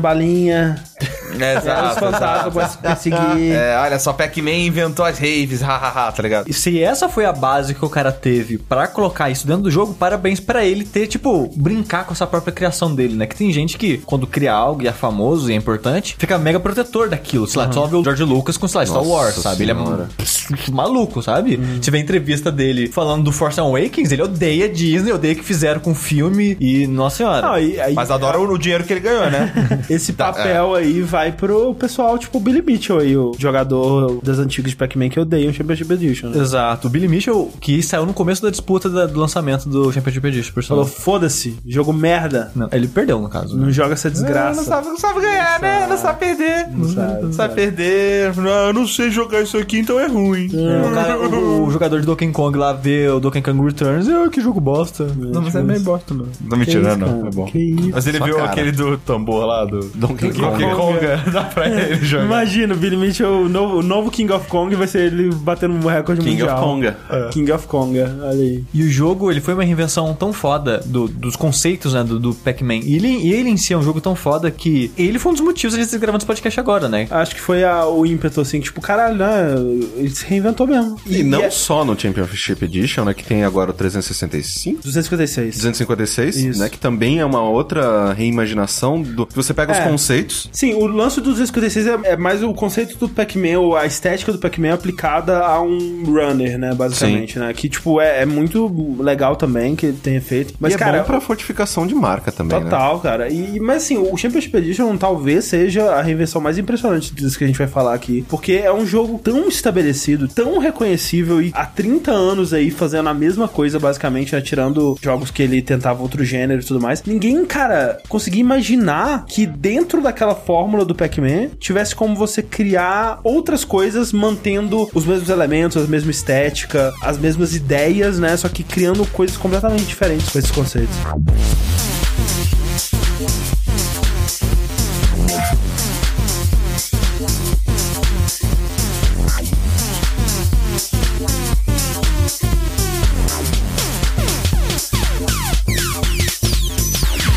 E falando em jogos clássicos, outro que também conseguiu se reinventar a ponto de que hoje em dia, quando a gente fala o nome desse jogo, a maioria das pessoas, pelo menos da nossa geração, vai pensar no novo e não no antigo, no original, é Donkey Kong. O Donkey Kong, ele começou no Super Nintendo, né? Do- é aquele lá, o Donkey Exato, Kong, que é o original. exatamente. É isso que o Mario quer que você pense também, porque ele era o vilão do Donkey Kong Jr. não, Ma- que Mario é Jumpman, cara. É, o- é meu primo distante. Uh, é isso aí. O Donkey Kong, né, ele, como você deve saber, é um dos primeiros jogos aí onde nosso amigo Shigeru Miyamoto Miyamoto trabalhou, né? A sua primeira grande criação. É um jogo importantíssimo, né? O arcade dele. Foi a porta de entrada da, da Nintendo pra esse mundo, né? É, não, foi a porta de entrada da Nintendo, especialmente pro mercado ocidental, né? Foi o primeiro grande fliperama dela que teve grande sucesso nos Estados Unidos. E sem o Donkey Kong, ela não teria tido a- as portas já abertas pra fazer o que ela fez com o Nintendinho. E aí, sem o Nintendinho, provavelmente a indústria seria totalmente diferente do que ela é hoje em dia. Então, E Donkey a Kong- segunda vez que a gente vai falar do Popeye nesse programa. A Nintendo queria comprar os direitos do Popeye pra fazer uma máquina de arcade, não conseguiu e aí fez um Donkey Kong. É que tem um, um arcade do Depois. Popeye também, né? Aí depois, tá, depois pode, né? Depois é de depois, boa, depois pode. E aí depois se arrepende, né? Poxa. Então aí ela fez essa máquina onde você tem o Donkey Kong, que é o, o macacão sinistro que capturou a Pauline, né, que é a, a menina, a mocinha, naquele esquema bem King Kong mesmo, ele tá no topo de um prédio, de uma, alguma coisa. É, que de tem uma escalado, construção, né? De- construção. Ele tá no topo de um daqueles esqueletos de aço dos prédios É, antigamente. Com as vigas, né, de metal, assim. Daquelas fotos clássicas que o pessoal tirava almoçando, né, sentado naquela viga, saca? É, Ele tá no topo dela, você tem que chegar lá e salvar a Pauline. E aí você controla um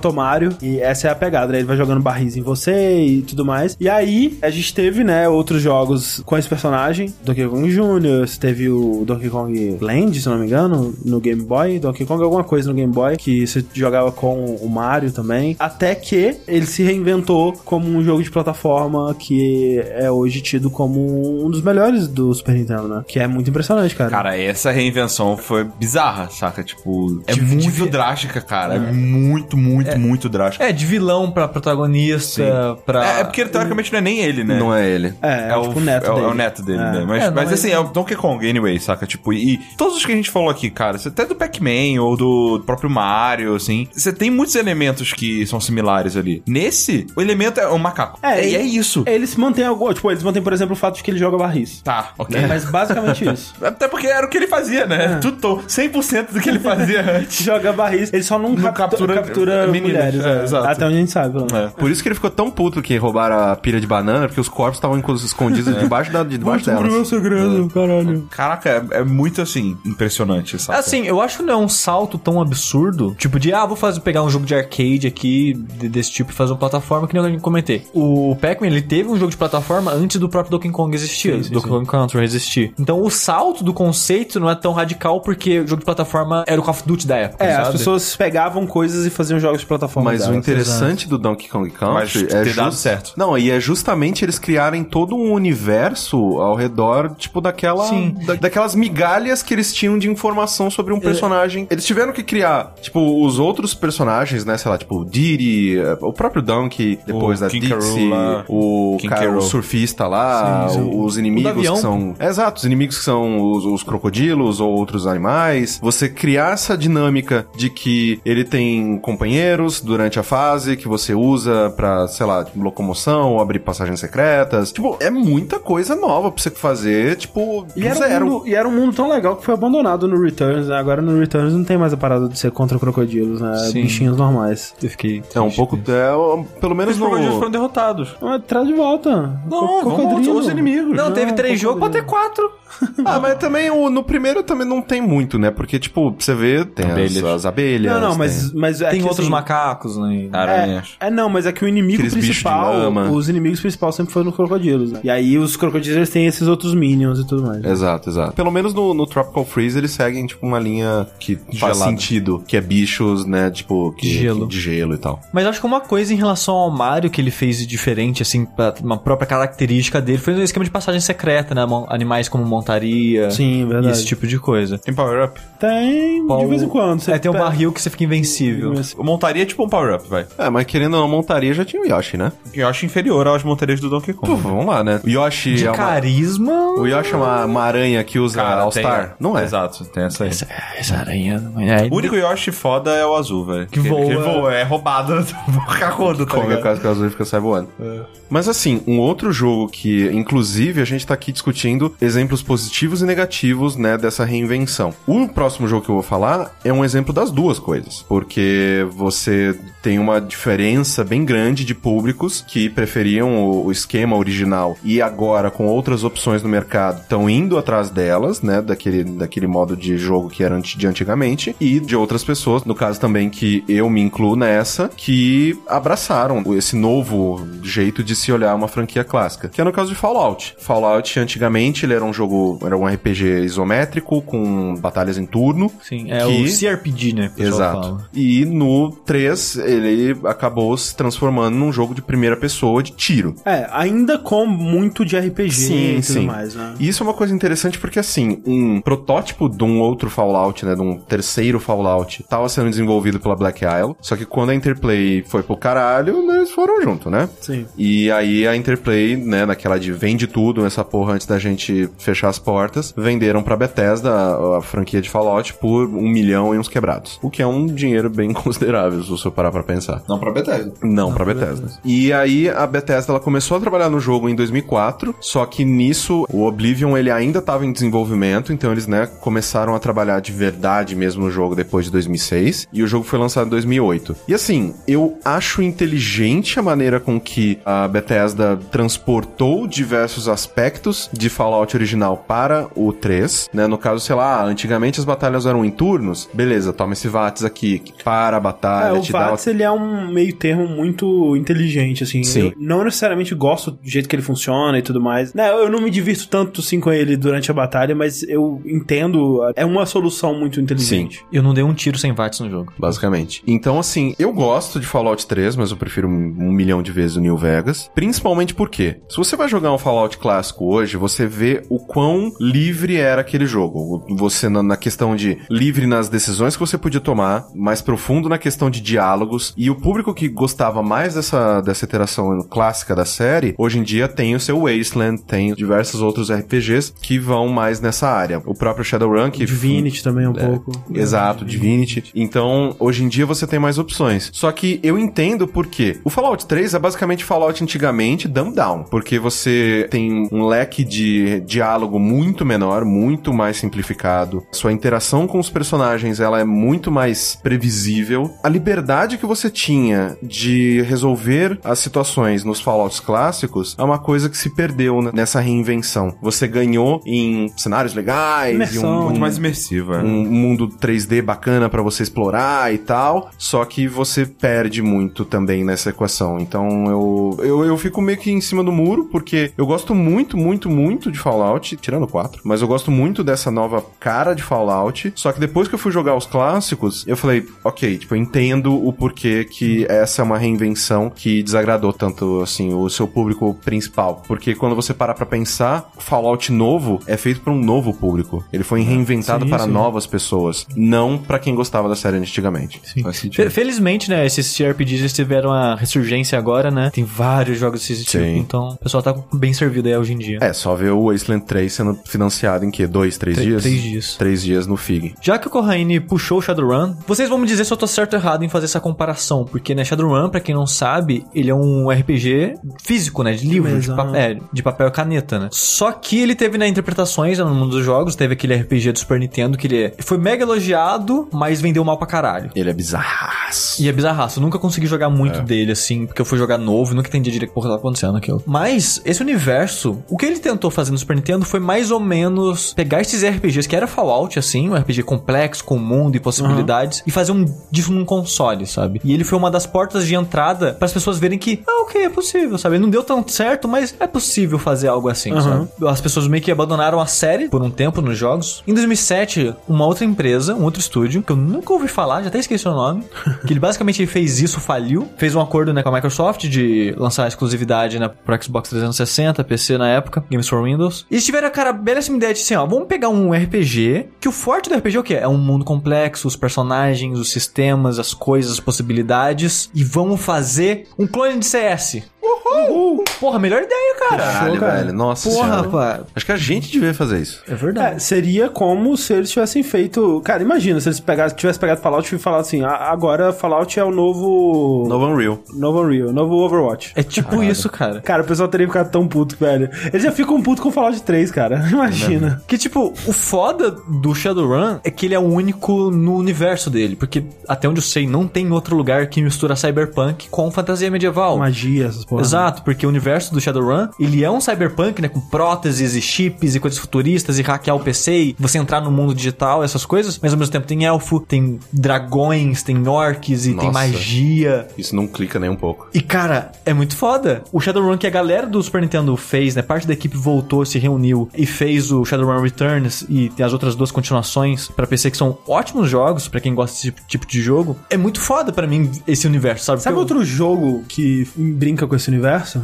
Blackthorn. Blackthorn é um pouco disso, só que no universo meio que pós-apocalíptico, muito louco, né? É, ele não é tão cyberpunk, é. Ele, é. mais, ele é mais um universo meio Mad Max, assim. Exato, é mais heavy metal, mais É. Mad Max. Então você pega esse parada que a graça dele é a ambientação e, cara, você vê, tipo, esteticamente o jogo não é nada, sabe? Tipo, as raças não, não são nada interessantes visualmente. Os- as arenas que acontecem nos combates não tem cara de parada futurista ou nada mágico, sabe? Só tem cara, sabe, de um, um prédio, sabe? Tipo, parece que eles não entenderam cenário o de clima. CS. É, e, cara, Aztec e Shadowrun. Cara, é muito triste, cara. E, tipo, jogar fora uma das paradas mais ricas que tem num multiplayer que é ruim ainda por cima, Hum. sabe? E foi algo parecido com o que aconteceu com o Syndicate também, né? Exato, né? O Syndicate, pra quem não conhece, ele é um jogo meio que de estratégia, mais ou menos. Ele é tipo um XCOM, assim. É, só que numa cidade e menos tático, talvez, assim, que o XCOM ele é mais missões fechadas. Tipo, O XCOM é uma, uma- uma boa a- atualização. O próprio XCOM é uma boa não é atualização. reinvenção, do- não. Não é, não diria é que é reinvenção, reinvenção, mas é uma adaptação, né? Que, ah, caiu uma nave aqui, ou a gente sabe que tem um alienígena, tipo, naquele prédio, naquele lugar. Então, o cenário é sempre bem fechadinho, né? Bem conciso ali. Sim. O Syndicate é uma parada mais, mais aberta, É, né? verdade. E você tem, né, o controle da sua trupezinha toda ali, de galerinha que você controla. Também visão isométrica. Também, em cima, Tá também né? visão isométrica e tudo mais. E foi transportado pro mundo atual. Foi o quê? 2009? 2000... Não, não. Acho que foi 2011. 2011, eu acho. É. É, mundo atual não, futuro de hoje em dia, né? Como FPS, sabe? É. Mas é bom, né? Não. Ah, Assim, a única pessoa que eu conheço que gosta É o do Jeff. Jeff. É a, é a única pessoa que fala bem, mas principalmente do O modo multiplayer. online. É. É. Que o, o jogo, ele tem um modo história, que é até interessante ver algumas armas, algumas coisas assim, tecno- parte de Não, tecnologia eu do acho jogo. que visualmente sabe? ele é muito maneiro. E, E, os ele, power-ups também são bem legais. e ele tem aquela música do Skrillex que é sensacional. É a melhor coisa desse Syndicate que saiu. é aquela O que eu música do gosto dele é da arma que faz curva. O tiro faz curva, sabe? É. Ah, ele, ele tem umas coisas legais, assim, essas coisas de você meio que hackear as paradas, né, e tal. Antes dele sair, eu tava bem empolgado. E aí eu joguei, sei lá, umas duas horas dele e, o cara, não dá, cara, é muito ruim, velho. Então, assim, pra mim, como eu não tinha um grande apego pelo Syndicate original, pra mim foi tipo, ah, ok, eles estão fazendo um FPS cyberpunk maneiro, legal, Uhum. bo- bora lá. Só que eu entendo, né, que pra quem gosta dessa franquia e tava esperando ver ela representada num jogo moderno, nossa, deve ter sido O muito que, é engra- o que é decepcionante. engraçado, né? Porque eu vejo hoje em dia as pessoas sendo muito mais resistentes a, a esse tipo de guinada, de inovação, de tentar se reinventar. Antigamente, cara, é porque talvez eu fosse muito pequeno, eu não E tava, também não porque tinha não fórum, tinha- não tinha, não tinha É, exato. lugar para as pessoas Antigamente não tinha falarem. lugar para as pessoas reclamarem. Exato. Mas será que tinha reclamação do tipo, ah, porra, o Mario vai- agora vai ser 3D e era 2D? O Mario eu não sei, mas o Donkey Kong eu te garanto, cara. Nossa, mas nossa, o chororô que foi cara, quando O Metroid plataforma, mesmo. Por cara. plataforma? O É. próprio Metroid Prime, cara. É porque esse eu já acho mais pra frente. Esse eu já acho mais recente do que mais antigo. É porque ele já tava acompanhando melhor. É, não, não, talvez seja isso. Talvez seja É, isso. porque a internet possibilitou você a ouvir mais os chororô reclamar das mais. pessoas. É porque o Mario, ele ainda era Mario, né? Ele só tava sendo 3D. Então, assim, eu acho que nessa época as pessoas consideravam ainda como uma- só uma evolução do que era Mario. Agora, o Donkey Kong rolou uma choradeira forte. Que pra mim era só legal. Caralho, velho, que jogo foda. Porra, foda-se. Tudo era foda-se, só legal. Foda-se, era só legal, É. cara. Era só maneiro. Aproveitando que o Sushi puxou, a gente tava falando aqui de jogos como o Fallout e o Syndicate, que eles meio que transformam o gênero, né? O próprio Shadowrun também, eles eh, mudam completamente o gênero do, do jogo e a perspectiva, né? Quero falar de um exemplo positivo de um jogo que ele mantém o gênero, ele é quase o mesmo jogo, só que muda a perspectiva e isso transforma ele numa experiência completamente nova, que é o Metroid Prime, né? Metroid, a série clássica aí da Nintendo, né? Desde o Nintendinho, ela foi evoluindo pra se tornar o pai aí do que a gente tem do gênero Metroidvania com o Super Metroid. E aí, essa ideia do jogo que você tem um, um mapa bem aberto, onde as áreas estão fechadas e você vai garantindo acesso a novas áreas a partir de habilidades que você vai encontrando e seu personagem vai evoluindo ao longo da sua jornada e tudo mais. Que é o mesmo esquema, por exemplo, do Castlevania Symphony of the Night que o Sushi falou e outros jogos, né, mais recentes aí, tipo, então, o Batman Arkham Asylum é bem isso também. Mas o Metroid Prime, ele é interessante porque ele veio numa época que as pessoas já estavam esperando há muito tempo uma transição do Metroid, enfim, para 3D, É né? que porque- 64 não teve, porque Não eles não teve. conseguiram bolar uma maneira de fazer. Exato, eles tentaram, até quando eles estavam anunciando, os- eles sempre passam uma série de vídeos, né, do que, ah, o que a gente vai fazer, né, e, e, tipo, tinha cenas de Earthbound, 3D e tudo mais, e dentro dessas cenas tinha também uma, um trechinho do, da, da Samus em 3D correndo e tal. e que nunca viu a luz do dia, né? No 64 a gente só viu a Samus em 3D no Smash Bros, né? Verdade. Mas aí, eis que surgiu, desenvolvido não por um estúdio japonês, né? E a Nintendo dando essa franquia para a Retro Studios, né? O que mostra, mais uma vez, que Metroid nunca foi grande coisa pra Nintendo. Tipo, foda-se, faz né? Ah, alguma Metroid, coisa. vai, vai, vai. Ah, Metroid é, a- Metroid é a Nintendo sendo indie. vai. É, tipo isso. Ah, faz alguma coisa aí pros moleques parar de chorar. Resolve, resolve esse jogo aí pra gente. E a Retro decidiu transformar Metroid num FPS, cara. Tudo a ver. Cara, que loucura, velho. Velho, essa é a maior loucura dos videogames. Ah, Olha, pronto. Tu ouviu aqui primeiro. Metroid Prime é a maior loucura dos videogames. E a maior Campos loucura André. de todos é que funcionou, cara. E tipo, velho, pra você ter calado a boca dos fanboys, é um jogo que ele é basicamente um consenso de que ele é muito bom. Que ele é um ótimo Metroid. E isso é muito louco, cara. Tipo, você imagina, o jogo, eles pegaram um, uma franquia clássica da Nintendo, cheio de fanboy doente, transformaram a porra num FPS e as pessoas gostaram, cara. Isso é muito impressionante, velho. muito Isso é uma- impressionante, essa é a né? maior loucura dos videogames. Isso é muito impressionante mesmo, cara. Metroid Prime é bom pra caralho, de fato. Mas sabe o que é isso, cara? É que nem você pega, sei lá, um, um cachorrinho abandonado, faz carinho nele. Caraca, ele fica muito feliz, cara. Não, ele cara. quer muito amor, velho. Mas, Não. velho, imagina, por exemplo, que O pessoal do Fallout também tava anos Fallout, sem. é, velho. Esse cachorro aí é aquele que ele já tá tão chutado pela vida que você vai tentar fazer o carinho dele, ele te Ele te Ah, morde, morde, velho. entendi. Não, não é fácil assim, não. Aí você chega com o quê? Com bacon. Um baconzão, e ele come sua mão junto. Mas o... Você teve algum Metroid é. que não foi bem recebido? Other M. Father M. Mas aí já tava soberbo já, né? vamos lá, vamos combinar que aí já tá- tava soberbo já. O Metroid 2 não foi bem recebido também. Qual que é o Metroid 2? O de Game Boy. É, ele foi meio... É, assim... Ah, então, então tudo bem. É porque não, não, não dizendo que o jogo não era bom, sabe? Mas será que não teve esse. O Metroid novo, cara, tá aqui em A galera não torceu o nariz antes de sair? Eu não sei, por cara, exemplo, porque, por quando foi exemplo- anunciado. Não, quando foi anunciado, É, só queria exato. tacar fogo. Exato. É que nem quando anunciaram agora o Federation Force lá Sim. do 3DS. Tipo, velho, Metroid, cês- usando o nome da porra do Metroid pra fazer essa merda, foi exatamente Só isso que que, é ruim aconteceu. Exato, só que é ruim mesmo. foi exatamente isso que aconteceu quando anunciaram o Prime. Tipo, não acredito, Nintendo. A gente tá esperando há, o quê? Seis anos, né? Não é tanto tempo assim. Pra quem espera hoje em dia por um... Last Guard. Last Guard ou... Por um sei lá, Final Fantasy. Final Fantasy, não é nem grande coisa assim, mas... E aí se eu fazer um FPS pra gente, você tá de sacanagem. Ele funcionou porque ele respeitou os pilares do, do Metroid, né? Ele ainda era um jogo muito focado em exploração, é, até mais focado, porque a perspectiva possibilitava você explorar melhor os cenários e investigar melhor as coisas. E também no combate e na evolução do seu personagem através de itens que você vai pegando, que vão te dando acesso a novas áreas. Ela tinha as mesmas habilidades, né? Morph Ball, Grapple Beam, Muito mais imersivo, né, cara? muito mais, Porque, Ah. Hum, nossa. tipo, é engraçado, né? Porque o Metroid, ele sempre teve aquela sensação de uma aventura muito isolada, Uhum. né? De, de solidão, de você explorar não sei o quê. Sim. Eu tenho a sensação que no Prime isso, às vezes, é ampliado, sabe? Muito, muito. Tipo, quando você tá na- explorando aquele planeta que tá sempre chovendo, É. e aí você fica vendo as gotinhas de chuva no seu, no seu capacete. ouvindo o barulho, só- só- é só você o barulho da chuva, É, velho. a musiquinha. Caraca, é muito foda, É- velho. era muito imersivo, cara. Somando a isso, tipo, a parada do visor, né? Que às Isso. vezes você viu o reflexo da Samus e. É muito da hora, e- velho. Sabe, detalhezinhos, tipo, você tinha visão de raio-x, aí quando você ia mirar, você via a mão da Samus segurando o controle dentro da bazuca. Tipo, cara, é muito foda, sabe? Uns detalhes muito. Uhum. Agora, quando eu maneiros. virar Morph Ball, não tem visão recheio, né? É, não, é porque ela tava fora do- do... Morph Ball não faz É. sentido nenhum. Faz, cara. É porque a gente imagina que é uma bolinha, mas é um bolão. Não, o problema no primeiro jogo era uma bolinha. Não é? Cara, é humanamente impossível Não. uma pessoa se curvar naquele... Pega, naquele- pega, pega o chinês que cabe na, na mala. Não, mas, cara, a Morph Ball, mesmo no pequeno, no primeiro, é um bolão, cara. Quando Não você- é. Tipo, a, a bola, ela bate qua- quase na cintura da Samus. Não. Sim. Você tá louco. E outra coisa que ele conseguiu trazer muito bem foi a plataforma, né? Que era algo que eu acho que nunca tinha sido feito bem num jogo de primeira pessoa antes. E até hoje é bem difícil de fazer. E até hoje é bem difícil de fazer. E ele faz muito bem, cara. É é até bem estudado isso que ele faz. Uma das coisas que ele faz. Quando você pula, ela automaticamente dá uma olhadinha pra baixo. A câmera vira um pouquinho assim, pra você ter uma noção melhor do espaço. E é algo que ajuda pra caralho, assim. Então, é um jogo que ele é muito gostoso de explorar, né? E as coisas que ele adicionou foram coisas que utiliza as vantagens dessa nova perspectiva, né? Que agora você pode mirar melhor. e então, tem muitos puzzles que dependem de você mirar em coisas e atirar em coisas e tal. Por exemplo, agora que você pode observar as coisas mais de perto, tem todo aquele sistema de escanear, né, de encontrar informações, é assim que o mundo ele vai se revelando a você, né, e tal. Então é um jogo que que é muito impressionante, cara. É uma das séries que mudaram de gênero que é mais impressionante. Coisa mais louca do videogame. A coisa mais louca dos videogames. Outro jogo que teve uma transição que ela fez mais sucesso do que a versão original. Mas é mais a coisa mais louca do mundo. Cara, é bem louco, assim. Basicamente, é quase a É. coisa mais louca do É, coisa mundo. bem, é bem louco mesmo, cara. É quase, olha só, é um mundo. É um mundo inteiro. E, Eita! ele é meio louco. Então, você tem.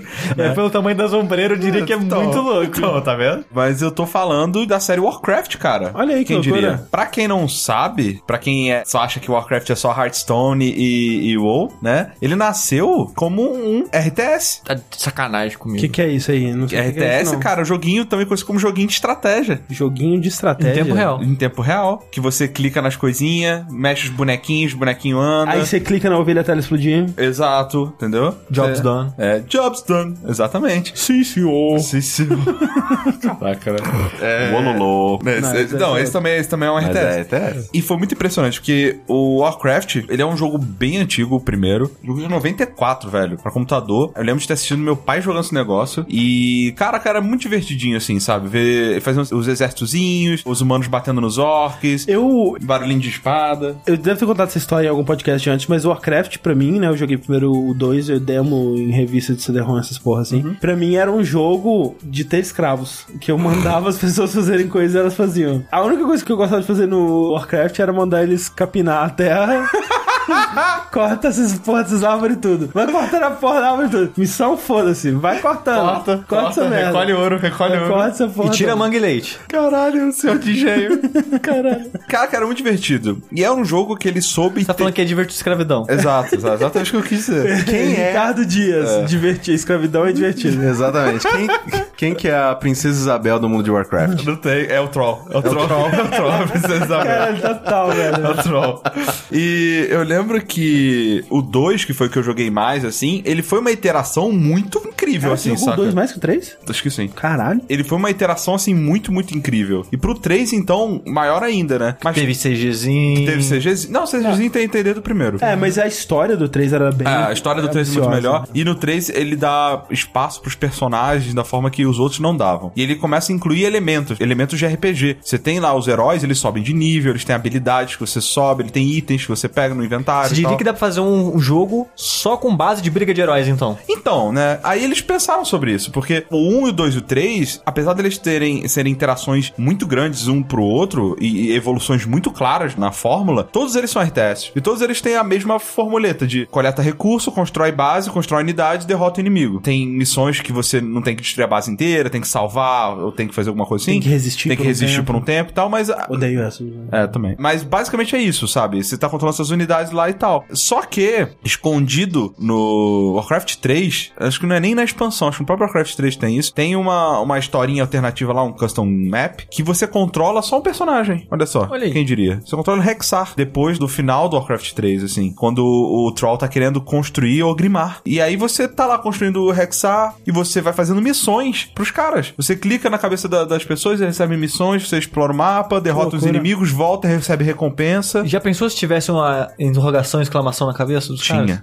caras? Eita! Uhum. Aí Tinha. fudeu. Aí fudeu. Tinha uma exclamação e interrogação. E, um tempo depois, MMORPG não, não foi o primeiro. Já existia EverQuest, já Muitos. existia RuneScape, Tibia. Eu achei que a gente tava falando de jogo aqui, vocês estão me vendo com Tibia? É, esse é um osso, na verdade. É. Então já sabe disso. verdade. Então, assim, É um personagem do Castelo Hatman. Exatamente. eu também. Então, assim, MMORPG não era uma novidade. Mas o mundo. Tal qual o Mario 64. Tal qual Mario 64, exatamente. A Blizzard ela soube pegar um jogo todo estruturado no RTS, pegar um elemento dele e jogar ele pra um outro gênero, uma maestria fodida. Ele conseguiu olhar pro passado e falar assim: ó, o que, que eu quero manter daqui, né? Eu quero manter os personagens, eu quero manter a história, eu quero manter as magias, eu quero manter essa dinâmica de quest e vou levar pro mundo que aumenta, que amplia a imersão, tipo, 10 vezes, assim, sabe? Não é mais você controlando o personagemzinho pra destruir o inimigo. Você é o personagem, você tá viajando pra aquele mundo inteiro, né? Você tá interagindo com os personagens que você jogou no jogo anterior, horror, Você sabe? diria, Rick, que é um mundo de Warcraft? Eu diria que é um mundo de Warcraft. Caralho. Vida. Na vida, assim. Come to life, tá ligado? Sim. E é engraçado porque hoje é muito batido já, né? Ou, ah, ou, é ou, Você né? você acha que vai ter o WoW em VR, Rick? Tá- Não é difícil não, cara, Tanto- porque, porque eu acho que se você der scroll pra frente o máximo, você fica em primeira pessoa no, no jogo, tá ligado? Porque eu acho que a coisa que falta pra humanidade agora é isso, É, né? E é bizarro porque, assim, eu lembro até hoje, assim, a primeira vez que eu joguei o WoW, como foi impressionante eu entrar em Stormwind pela primeira vez e ver as estátuas, sabe, dos heróis da aliança, assim, na entrada, em tamanho real, né? Você pequenininho, você olhando pro topo das estátuas, vendo as, a- as casas, as pontes gigantescas e tal. E era realmente muito impressionante é, e muito imersivo, né? Eu não tinha jogado nenhum MMORPG desse tipo antes, né? Eu tinha jogado Tibia, eu tinha jogado Ragnarok, saca? Não é a, a mesma, a mesma escala, né? A mesma dinâmica mesmo. Então, eu entendo que a Blizzard ela conseguiu fazer uma, uma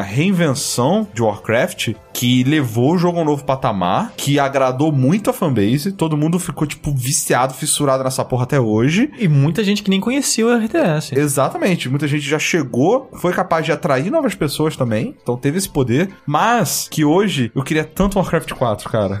Tipo, Você diria que eles voltassem? É. Muito, velho, muito. Mas Nunca vai ter. Mas então, não vai, porque voltar agora é muito tipo o mito da caverna, sabe? Eu não vejo. Eu não acho que eles conseguiriam mudar a fórmula do RTS a ponto de fazer sentido voltar. É, e eu sabe? acho que, por exemplo, o motivo da gente ter tido o StarCraft 2 e não ter sido cancelado no meio nem nada, eu acho que é muito pelo sucesso que ele tem como multiplayer. Competitivo, né? sim, É. com certeza. Porque o Warcraft 3 ele não tem essa pegada. Não, tem campeonatos, a galera jogava e tal, mas eu via muito mais pessoas jogando, tipo, não tinha. A ladder não era tão, não era tão competida. É, na época de Warcraft 3, o que eles faziam mais era o Dota, né? Sim, tinha muito custom map. Não era só o Dota, né? Dota era o mais popular, mas tinha muito custom map, assim. Tinha Tower Defense pra caralho, jogos Arena, que o pessoal chamava, que era tipo MOBA só com herói, mas sem, sem ter que farmar, só tipo porrada. Só nisso a gente vê que Warcraft é um dos jogos mais importantes da história. Sim, é um dos jogos mais influentes de todos os tempos. Porque por ele nasceu o MOBA e o WoW. Que apesar que o WoW não foi o primeiro MMO, É. Mas Ele foi o que estabeleceu. estabeleceu, é. ele explodiu o MMO num nível que puta que pariu. O WoW está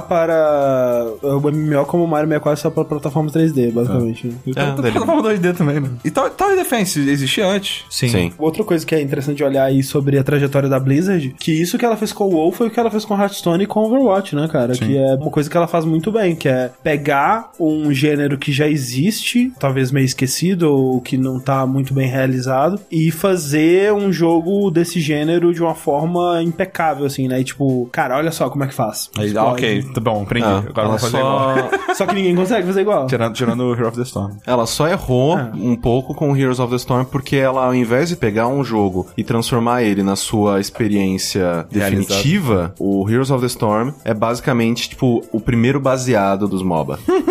é, a- é a- é a portinha de entrada. Vem cá, joga isso aqui. Mas- mas- Fácil, né? Vai pro logo. Mas é, mais, é mais ou menos isso que ela faz mesmo. Tudo que ela faz, até, até o próprio WoW, é mais mastigadinho, é mais. Mas é pro- mastigadinho, só que ele tem um endgame que é, É o- tão complexo quanto o negócio que ele foi Easy to baseado. learn how to master. Exato. HOTS é simples sempre, eu acho. Porque, tipo, o Hearthstone, ele é legal, mas em termos de complexidade ou dificuldade, qualquer coisa em relação ao jogo de carta, não é nada. Ele é um dos É, mais mas, a- fáceis. mas ainda tem uma profundidade absurda, senão não- vocês não assistiam o jogo do sabor. é porque é divertido. É. Também tem, também É, tem isso. esse que é o lance, que Também tem tipo, isso. eu acho taticamente ou, sei lá, se você gosta de pensar, sentar, estratégia, bolar deck, né, sei lá, vai jogar Magic, sabe? Magic de verdade, não os jogos digitais, que os Magic digital nenhum são bons. Magic é mais divertido de jogar, mas não é tanto assistir, porque é um jogo mais lento, as pessoas pensam mais, não é tão dinâmico. O Hearthstone, ele é um jogo muito dinâmico, Velho, muito rápido. E não só isso, cara, eu tava tentando reparar, a Hearthstone é muito bizarro como todos os aspectos dele, tudo, todos os detalhes dele contribuem pra ele ser viciante de assistir, cara. É ridículo isso. Eu nem tenho jogado mais ele, cara, mas eu assisto a porra todo dia, cara. Que é muito viciante, velho. A- As falinhas, os barulhos que fazem quando bate, quando cai na mesa, quando muda, tudo, tudo é, E- e- eles é fizeram- ridículo, cara. e Tá, né? assim a gente vê como a Blizzard reinventou o truco. do truco. Cara, ó, quem reinventou o truco foi o André, cara. O André reinventou o falar de uma revenção de verdade aqui.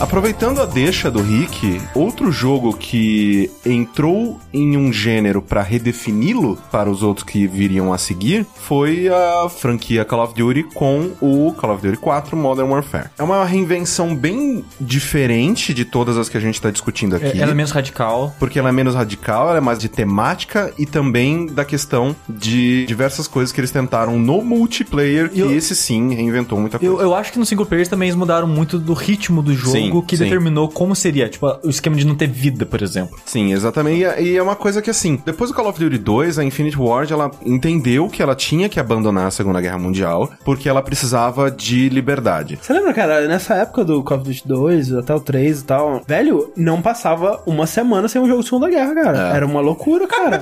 Pode crer. Cara, velho, eu acompanhava bastante, assim, eu entrava muito no GameSpot, eu acompanhava né, o podcast deles e tal. Todo dia tinha uma porra de um jogo de Segunda Guerra, velho. Não aguentava mais. Tinha jogo de FPS, estratégia, Avião. corrida. Corrida. Era tudo jogo de Segunda Guerra. Mas hoje em dia acabou sendo tudo moderno, sabe? E agora estão indo pro futuro. É. E nisso, então, a Infinity Ward, ela queria o quê? Ela queria liberdade, tanto na história, porque afinal de contas, quando você vai fazer um jogo sobre a Segunda Guerra Mundial, você não pode inventar muita coisa, assim. A não Ah, é. ser mas que você seja o Wolfenstein. Você fantasia, sim, alguma, sei lá, tipo, ah, teve a batalha do seu Juquinha. Tipo, foi três negros lá, ba- deram com um tacape na cabeça do nazista, o nazista morreu. Mas você pode fazer a batalha do seu Juquinha ser, tipo, ah, meu Deus, a batalha do seu Juquinha. Mas eu acho que podia também colocar, tipo, e- e- elementos mágicos. ou- Mecanismo. Sim, exato. né? Sei lá. Me- Um Mecha Hitler. Um Mecha Mecha Hitler, Hitler, então. pô. Mudando a temática e colocando ela pros dias atuais, eles tinham a liberdade de fazer o conflito que eles queriam com o vilão que eles queriam, do jeito que eles queriam. Outra coisa que eles tinham eh, mais liberdade também é na questão do- da jogabilidade, porque quando você tá fazendo um jogo de época, você tá fadado a utilizar só a tecnologia que eles tinham disponível naquele momento. Então é M1 Garand mesmo, é essas bostas dessas, dessas granadas de, de bastão, que é uma porcaria. 70% das vezes não explodiam. Então você O tava... Metal Slug era bom. É, Metal Slug era bem bom, mano. Mas você tava, né, limitado a esse tipo de tecnologia. Quando você traz os jogos pros dias atuais, cara, você pode fazer um trilhão de coisas, arma pra caramba, o mundo adora arma, então tem um trilhão de arma diferente pra você usar e tal. E o Call of Duty 4 Modern Warfare foi o primeiro jogo que desde o início do desenvolvimento tinha uma outra equipe trabalhando já no multiplayer, porque antigamente eles faziam a campanha e depois eles iam focar no multiplayer nos meses finais do desenvolvimento. No 4 eles fizeram ambos os, os modos em paralelo e ambos tinham importâncias equivalentes. Tanto que eu achava estranho, sempre achei estranho isso, na verdade, quando você instalava ele no PC, né? Eram dois executáveis separados, né? Sim. Tipo, era co- quase como se fossem dois jogos. né? mesmo. assim, Exatamente. né? É. E isso é uma coisa que eu acho interessantíssima, porque, cara, o modo multiplayer do Call of Duty 4 é uma das coisas que revolucionou o seu gênero. Tipo, porque depois desse multiplayer, tudo era um multiplayer de Call of Duty, cara. Porque tinha que ter XP, tinha que ter perk. Tô usando muito essa arma, então vou vou liberar mais itens pra essa própria arma. Tinha que ter um. O riff de guitarra com top level. Tudum, tum, tudum. É, isso que eu tem ia que falar, ter tem que um ter um- barulhinho. bu- ba- Exatamente, tem que ter um, ba- um barulhinho bacana quando você sobe de nível. E tipo, Essa progressão, né, cara, é é algo que é tão comum hoje em dia que a gente não consegue imaginar que não existia antes, né? Não existia, cara. Antigamente, multiplayer era só o prazer de entrar no bagulho e matar as outras pessoas. É, multiplayer era CS, cara. Imagina É, CS, o- é, CS. o, o Shadowrun que eu falei, que agora que é de 2007, não tem isso, sabe? Exato, você só entra e tem outras pessoas controlando outros personagens. E não só o multiplayer, né? O single player também redefiniu o gênero e, Sim. tipo, marcou o que tá sendo seguido até hoje, basicamente, né? É, e uma coisa que é interessante dizer também sobre o single player é que, por exemplo, pra quem lembra, né, do Call of Duty 1, Call of Duty 2, eram sempre, tipo, batalhas grandiosas, assim, tipo, com vários soldados em... Uma rabite, uma rabite. Exato. Tipo, no Modern Warfare, o que, que eles falaram? Cara, tipo, não tem batalha campal desse jeito hoje em dia. Porque não tem uma guerra mundial, né? É, Mas bem que até tem, né, no, no jogo. Tem Não, mas aquela- assim, é. o, o, que- o que eles geralmente eles focam é Pequenos esquadrões fazendo coisas, pequenos né? esquadrões, Sim. determinados pontos da batalha em contra Isso. as milícias. É, não, não é um Battlefield, né? Exatamente. E isso é importantíssimo também porque definiu como é Call of Duty pra sempre, né? Tipo, todas as missões single player são basicamente isso Uhum. até hoje. E uma coisa que também é interessante é que a Activision, ela tava, né, tipo, apostando no projeto, mas nem tanto, porque o do ano seguinte foi foi pra Segunda Guerra Mundial de novo com a Treyarch, né? Com World at War. Já, provavelmente É verdade, já tava já em tava, desenvolvimento é. ao mesmo tempo. Sim, é que, mas é, o desenvolvimento dele, né, tipo, começou um ano depois que já tava rolando o do Modern Warfare. É, Nunca provavelmente mais pensaram- voltaram pra ser. É, agora o Battlefield tá voltando, mas é, eu acho Mas é pra bem- Primeira Guerra. Exato, mas eu acho bem difícil o Call of Duty voltar, a- apesar de que tava rolando rumores. É. Eu fico Caraca, imagina eles podiam fazer, tipo, um, um futuro pós-apocalíptico onde não tem tecnologia, eles são, tipo, os soldados do futuro com a experiência tática e, tipo, imagina o Capitão Price tendo que lutar usando uma arma antiga porque não tem mais tecnologia, esse tipo de coisa. É, o gambiarra, né? Tipo, sei lá, o- aquele o Homefront, que tem várias armas improvisadas. Sim, é tipo uma isso. parada meio assim. Eu fico pensando qual que vai ser o, o próximo jogo que vai fazer uma mudança de paradigma num gênero tipo Call of Duty fez, sabe? Mas eu acho que isso isso não vai vir não na temática, mas assim na abordagem. É, eu fico pensando, porque, por exemplo, até o próprio é, Gears, por exemplo, que lançou toda uma era de Sim. shooters de cover aí no, no mundo, né? Tipo, faz tempo, né, que a gente não tem, pelo menos em jogos, né, tirando o multiplayer, né? E mesmo o multiplayer, Não, né? Ah, tem, o- tem os jogos, os jogos de squad team, tipo, TF2, tá ligado? Os TF, os jogos de TF. Mas é mesmo isso já tem bastante tempo, né? Sim. Cara, eu, eu jurava que todo mundo ia copiar o, o Mordor, o Nemesis System. Eu jurava que esse ano já ia tá- estar é, 15 eu, jogos. Eu acho que ainda dá, dá tempo, ainda, talvez alguém lance. É. Mas daqui a Acho pouco que- É. já estão já tão fazendo dois e ninguém lançou Mas um acho desse. que o, o que mudou, assim, o que, o que foi influente mesmo mais recente foi o Dark Souls, né? É, é isso que eu ia falar, que eu acho que não de copiar literalmente o gênero ou a maneira de jogar, mas filosofias. Exatamente, é. É, o sim. modo de encarar o online É. e o lance de né, dificuldade, exploração e detalhes do mundo, coisas A assim. inclusão da maldita barra de estamina em jogos de novo. Sim. É, e você vê que, por exemplo, o Call of Duty mesmo, o tipo de jogo que ele, que ele traz, o tipo de multiplayer que ele traz, já caiu bastante, né? E, já, e tá caindo, é, né, a gente tem que ver como é que vai ser o desse ano. Mas tá em decadência já, né? E apesar de que ainda tá muito bem obrigado. E eu fico pensando se o que, que vai chegar pra substituir, ou se já chegou, ou se é MOBA mesmo, que tomou todos nós aí. Bob já é antigo já até. né? Sim, pois é, mas é mas que... ainda é a coisa mais popular. sabe? Sim. Sim, mas é que, por exemplo, o Call of Duty já foi mais popular que MOBA, né? Eles foram contemporâneos e o Call of Duty já foi mais popular, e atualmente não é. Tem Minecraft também, com jogos de Survivor. É verdade, é Minecraft é um que. Nossa, Boa mesmo, sim. bem lembrado. Nossa, muito bem lembrado. A né? gente sempre esquece Minecraft, cara. É que a gente não é o público dele. Sim. E é por isso que a gente nunca vai ser gigante.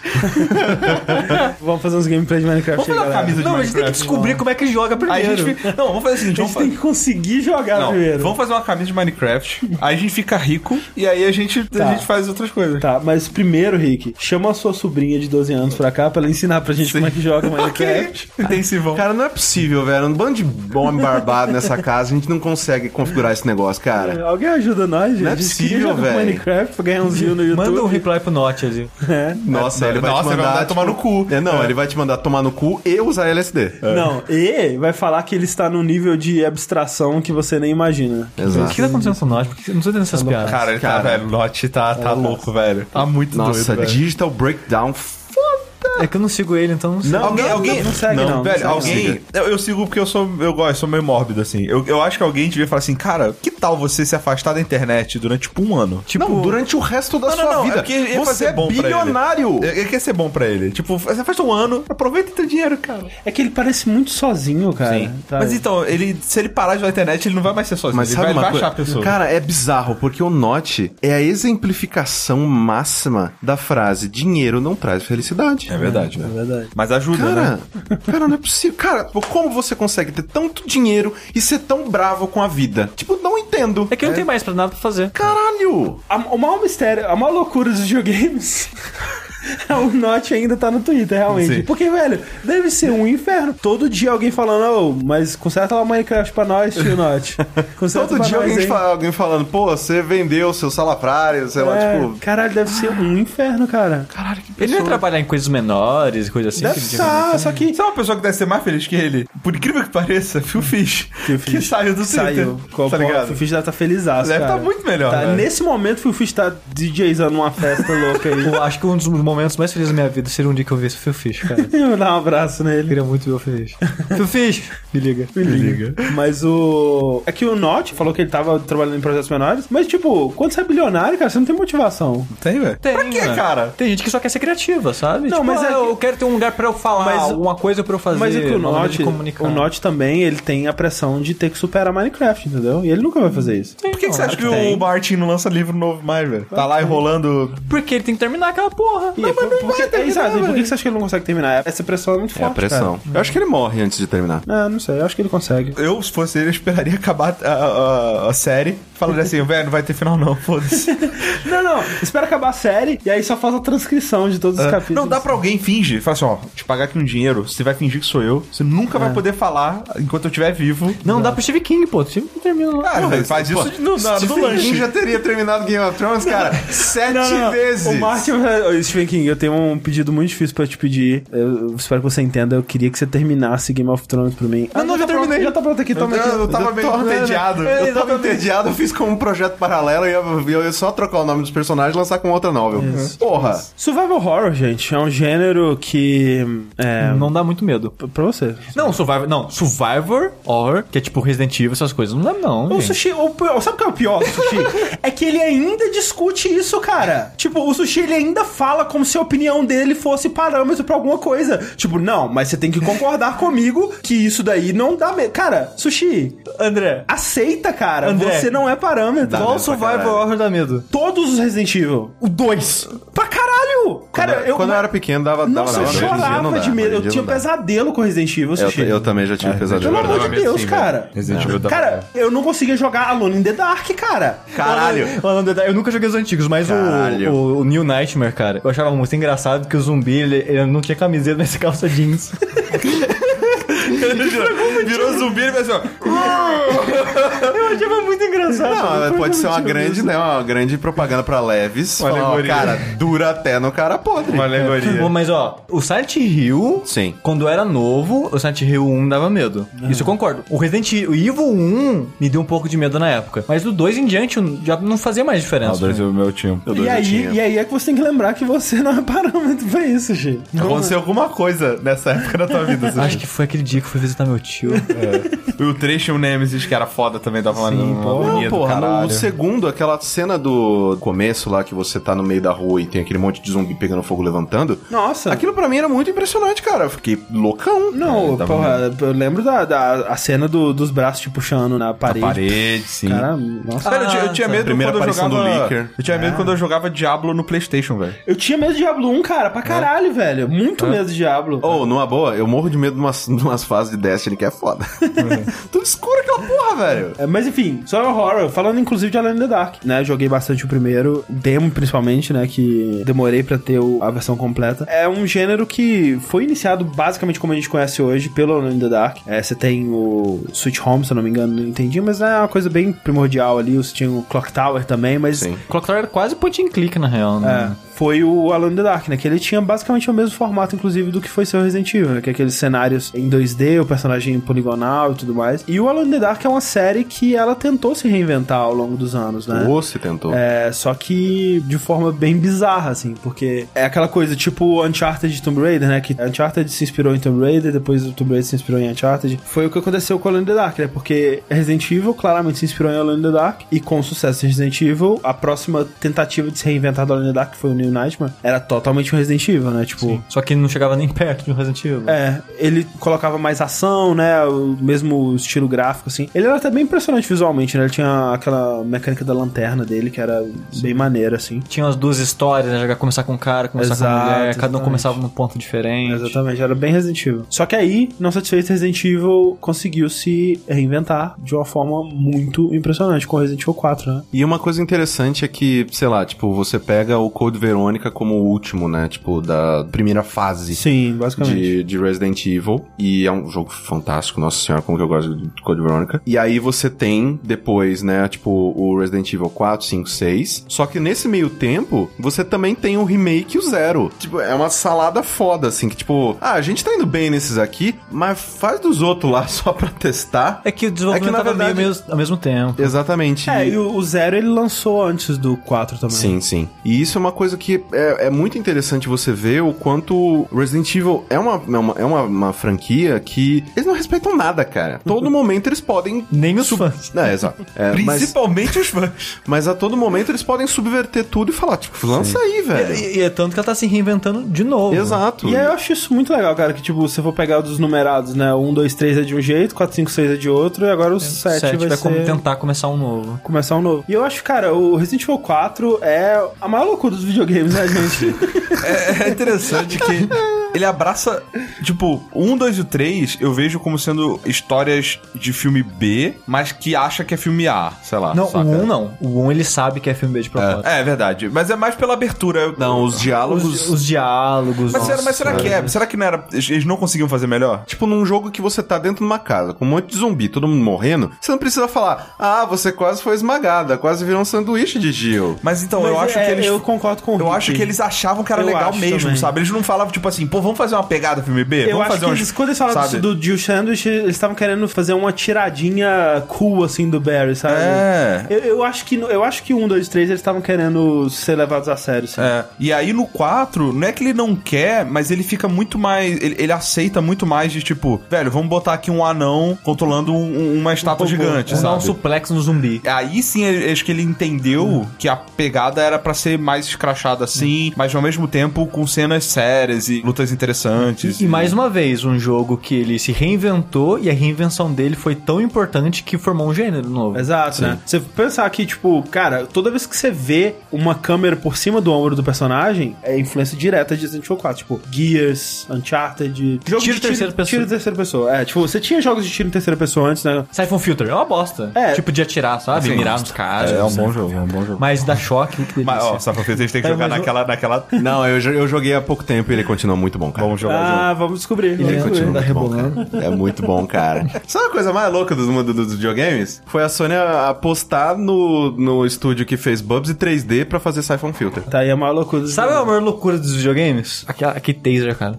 Certeza, é muito legal. Quem teve a ideia? Não segurar até queimar. Mas Resident Evil 4, muito louco, né?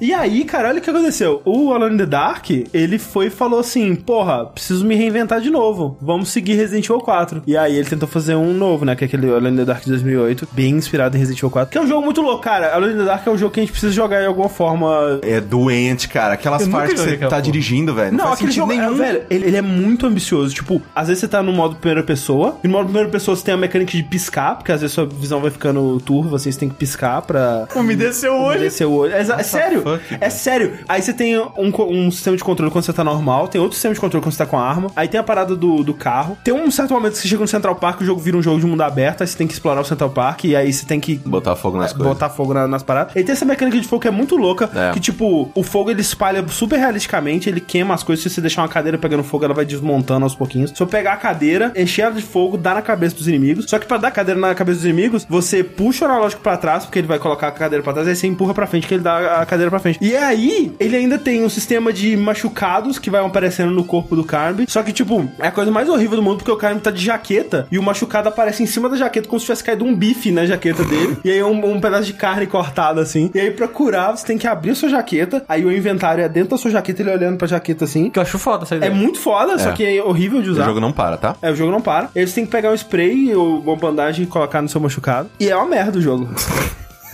o jogo é muito ruim, cara. É um muito ruim, velho. No shit. Você jura? Ah, vá! Caralho. E aí ele, né, é muito inspirado por Resident Evil 4, essa parada do tiro por cima do ombro e tal. Só que ele também tem partes de plataforma, ele tenta pegar umas coisas de, sei lá, de Tomb Raider. Esse é o que jogo mais joga perto, assim. esquizofrênico do mundo. É muito louco, cara. Tem, Ele uma, é quase a continuação do Note Animal, assim. tem uma parte que você tá subindo um prédio rapel, assim. Ele é tipo a Tech Pix dos videogames, tenta fazer tudo, mas nenhuma direito. É basicamente isso. E agora a gente tá vendo o Resident Evil 7, que tá tentando se reinventar, mas baseado no Silent Hill, né, cara? Cara, esse é o ciclo mais louco, porque Silent Hill até o 4 com o Team Silent era um jogo próprio, na- Aham. do jeito deles, obviamente um pouco baseado em o próprio Resident Evil É, não tinha clássico. como, né? Só que era o seu próprio jogo, com seus próprios problemas e seus próprios pontos positivos. Depois disso, quando a Konami falou: Ah, Dá o jogo pro Ocidente fazer. Ele perdeu tudo que ele tinha de bom Sim. e ganhou tudo que o, o Resident Evil tinha de ruim.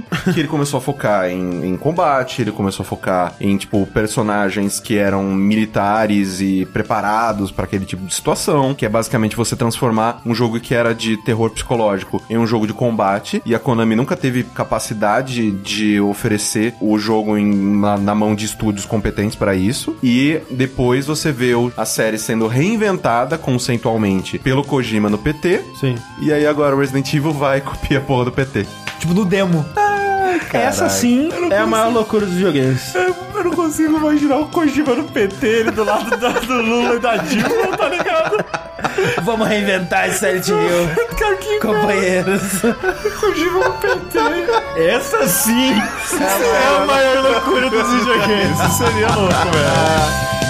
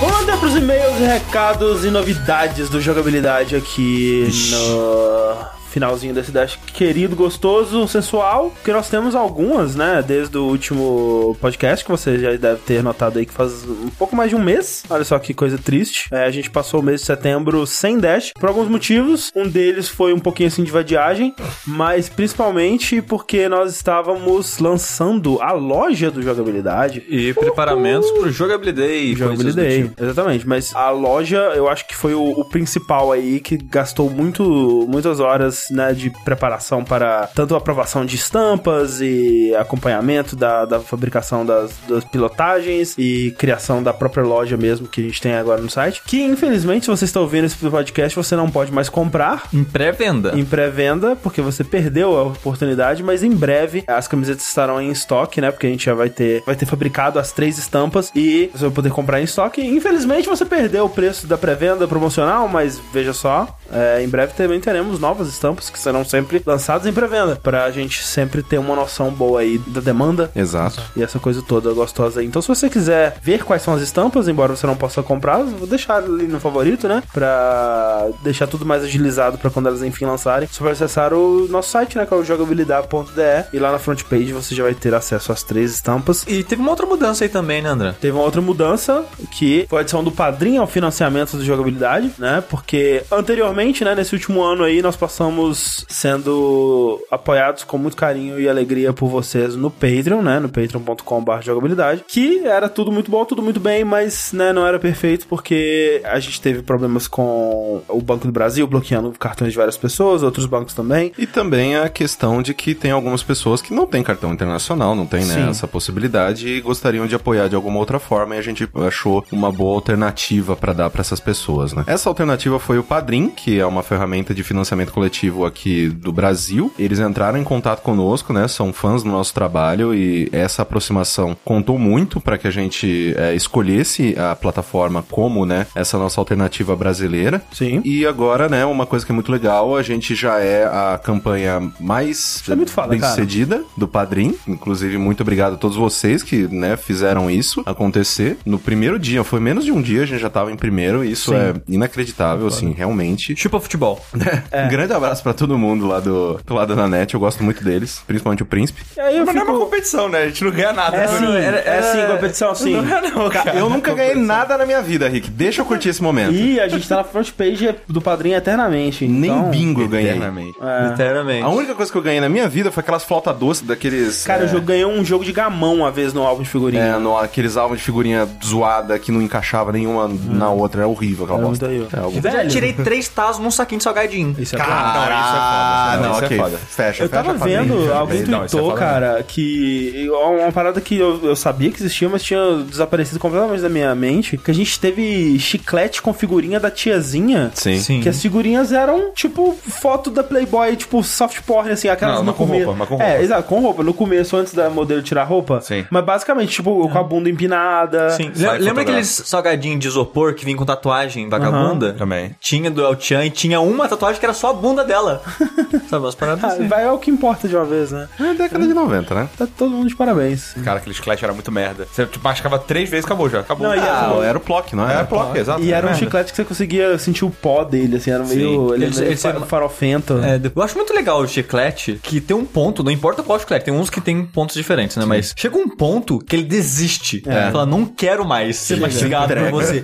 E ele, em uma mordida pra outra, ele vira pó na hora. Eu acho fascinante isso. Ele cara. desintegra. fantástico. Mas eu, eu lembro a revolução que foi com o surgimento do Big Big. Big Big, cara, grande Big Big Big Big. foi uma revolução, porque ele durava pra caralho e era mó grandão. E era baratinho. É. Era, Eu nunca- Big Big era 5 centavos quando Ba- ele lançou. Babalu era bom também, mas que... Mas não sempre foi, só que acaba muito rápido. Tanto que eles Era lançaram meio aqueles, caro pô, também. aqueles, aquele saquinho com só o gostinho. Tem isso. Você ficava fazendo refil.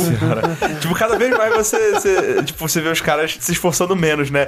Tipo, daqui a pouco vai ter um, um pacotinho da Fini que é só açúcar. Aqui, ó, não, cara, é só açúcar. Só, bota, aí você sabe o que é isso que você quer mesmo? Bota na língua e acabou, cara. Se você quer ver pessoas se esforçando cada vez mais, você pode acessar lá o nosso padrinho no padrim.com.br barra jogabilidade ou Patreon, né? O patreon.com barra jogabilidade. As pessoas perguntam pra gente, se dependesse de vocês, qual vocês preferem? A gente, cara, Os dois. os dois. Vai- os vai- dois. Na verdade, a gente, Dois, não- a cara. gente prefere o que você preferir. Exatamente. Exato, o que for mais conveniente, o que for garantir que você vai ficar mais tempo com a gente, porque, né, não é uma corrida, é uma maratona. Exato. É quando a É. gente fala assim, ah, o que você quiser, parece que a gente tá sendo meio que. Ah, né, vai de qualquer Foda-se, jeito. né? não. Tipo, ah, foda-se, mas cara, é- o mas que você o quiser. negócio é exatamente isso. A gente quer que seja conveniente pra você. Exato. Porque se não for, você não vai querer ajudar, sabe? Então. Qual das opções é a que tem mais chances de você esquecer que tá pagando e nunca E cancelar? É nunca cancelar. Essa Cara, que eu quase quero. sempre. Essa aí que, que é melhor pra gente, cara. Então, e lembrando sempre que a gente re- revisou as metas e tal, tem novas metas, né? Novas coisas que a gente quer é, realizar. Por exemplo, a gente tem a meta do animabilidade, né? Que a gente lançou no nosso canal um trecho do Linha Quente animado pelo nosso ouvinte amigo Yuri Marcel. E. Melhor Black Power. É, e a gente quer transformar isso numa série. Eu não vi se nesse mês bateu, mas tava bem perto. E eu espero que bata todo mês, porque eu quero ver trechinhos animados das nossas idiotices pra Exato. sempre. É, e outras coisas, né? Dá uma olhada lá na lista das metas, as recompensas também foram alteradas. Tem um novo grupo, né? Um grupo que é é um canal exclusivo no Telegram agora que a gente posta é, conteúdos exclusivos, né? Extras das gravações, esse tipo de coisa. O pessoal tá curtindo bastante. A gente tá com um probleminha com ele, e com o Telegram, que algumas pessoas não estão conseguindo entrar pelo link. A gente já tá em contato pra ver se eles resolvem. Todo mês a gente vai mandar o link dos grupos pra todo mundo, né? Porque é, sempre fica essa coisa tipo, ah, mas eu não recebi, como é que faço, como é que entra. Todo mês a gente vai mandar pra todo mundo os links dos grupos, pra todo mundo conseguir entrar de boa, ser feliz alegremente. É, mas por enquanto a gente tá com um probleminha nesse canal, que algumas pessoas não estão conseguindo entrar, não sei exatamente porquê, mas a gente tá tentando solucionar. Enquanto isso, vamos dar uma lida no feedback do Dash de número 70 e Blé, não lembro. 71. 71, isso aí, que foi sobre o ET. Olha aí. Quem diria? Aí agora a gente tem que fazer a parte 2 com o Rodolfo. O Rodolfo, porra, sequência. Verdade. Caralho, né, cara? Ele Com tem Gil uma Gomes coisa- dando tiro pra cima, inclusive. Cara, isso foi combinado, não é possível. Claro que foi. Você acha que ele realmente deu um tiro pra cima num apartamento com perigo de acertar alguém do no andar de cima?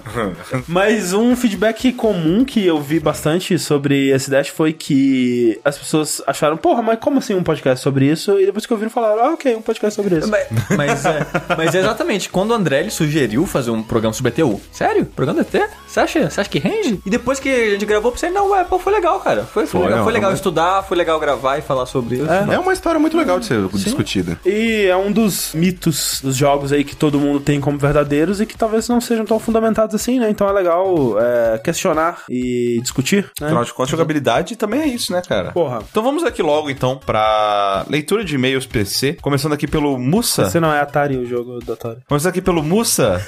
Que diz: Muito obrigado por esse programa sobre o ET. Eu gostava muito do jogo. Provavelmente mais por aquela obrigação que criança tem de gostar de produtos relacionados ao seu gosto. Ele fala: Eu gostava do filme, logo seria obrigado a gostar de tudo o que fosse relacionado a ele. E não só criança, hoje em dia tem gente que é muito adulto que aceita. Ih, cara. é rapaz. O mesmo mal que me acometeu com Família Adams, Jurassic Park, etc.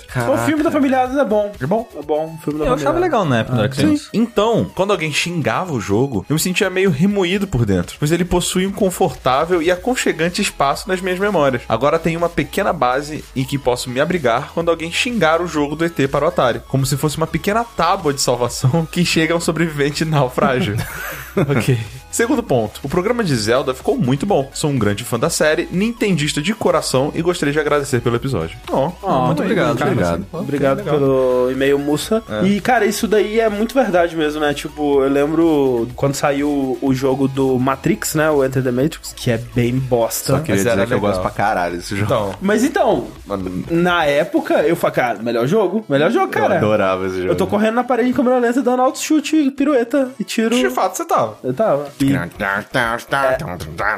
era o meu sonho matrixqueiro da vida, cara, realizado ali. Demorou muito tempo pra eu perceber que aquele jogo era uma bosta. Ele Nossa, é muito as bom. partes de. Você tava dentro do carro. Nossa, é muito Meu ruim. Deus do céu. A gente tem que jogar no saideiro, você. Tem que jogar. Tem que jogar Caralho, O meu, nossa, o meu sim. jogo de infância passou no teste do É, tempo. a gente tem que fazer o. o- Agora o seu. Vão desquebrar os sonhos de todos nós. Cara, isso pode ser uma atração Cara, pior, separada. pior que depois quando eu vi o Rick jogando Time Commando, eu pensei num jogo pra eu fazer isso, só que eu esqueci completamente qual Então era o vamos jogo. evoluir pra uma atração. assim, Uma atração separada. Jogar o Sibéria que o cara mandou pra gente. Tem que ser. Caraca, é- é realmente uma boa atração. Destruindo sonhos. Destruindo sonhos. É, aguarda aí, nova meta do Patreon. É tipo, o André fala que queria ganhar, tipo, uma parada mega foda, assim. A gente compra, tipo, André, chegou um presente pra você. Aí chega a caixa e André, caralho, cara, não acredito que eles compraram pra mim isso. Um boneco do Lu- Lins Miranda. Luiz Miranda. Qual que é o nome do, qual que é o nome do cara? Alguma coisa Lins, alguma coisa. Mano, é, Manuel Lima. Mas não Como é que é? é? Manuel Lima Miranda? É, não é? Não, não, não sei. Lima também. não, Miranda. É Lima Manuel Miranda. Ah, Ah, porra, dá pra Esse, caralho. eu esqueci É. o Manuel, porra, e o S ali. Aí ele abre a caixa, era, era só um tipo de pedaço de bife. Caralho, que triste. É, falando em coisas que eu gostaria de ganhar, hoje eu tava vendo um vídeo da réplica do pênis do Kid Bengala. Eu pensei por um momento que você ia falar que era do Lima Manuel Miranda, cara. Vocês já viram, cara? Não. É uma coisa meio assustadora. Cara, eu não esquece não, cara. Não. Não, tô de boa. E é muito engraçado ele tentando vender pra você. Ele fala, prático, confortável. Confortável não é não, cara. Te garanto que não é E confortável, prático não. muito menos, né? Também não. Próximo comentário vem do Arthur Antunes, ele diz o seguinte: Minha história com o ET do Atari é um pouco diferente, porque eu, na verdade, sempre gostei dele. Uma vez, nos primórdios da internet, eu disse que gostava do game e um fórum inteiro me detonou, colocaram em dúvida até a minha sanidade e me acusaram de caçar confusão. Uau, jogos, com certeza. Exatamente. Por esse motivo, muitas vezes eu falava que ET era uma merda, apenas para me enturmar com a galera. Se apenas por gostar do game eu fui escorraçado assim, imagina então o Howard Scott. Apesar de nunca ter lido o manual, dava para entender que dava para pegar as peças do telefone e levar em um lugar específico para terminar o game. Dava não. é? Dava não.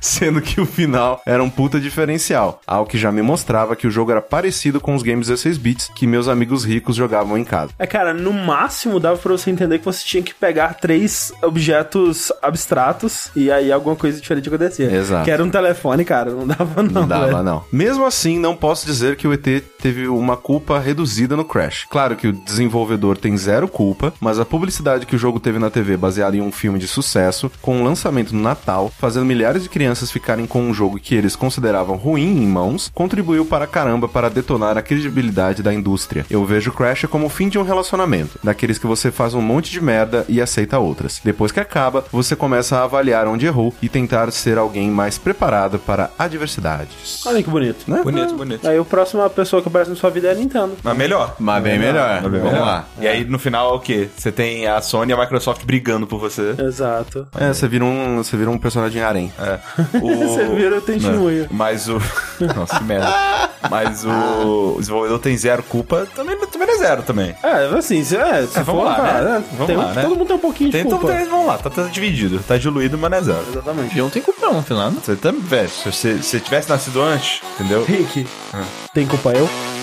Tem. Thank you.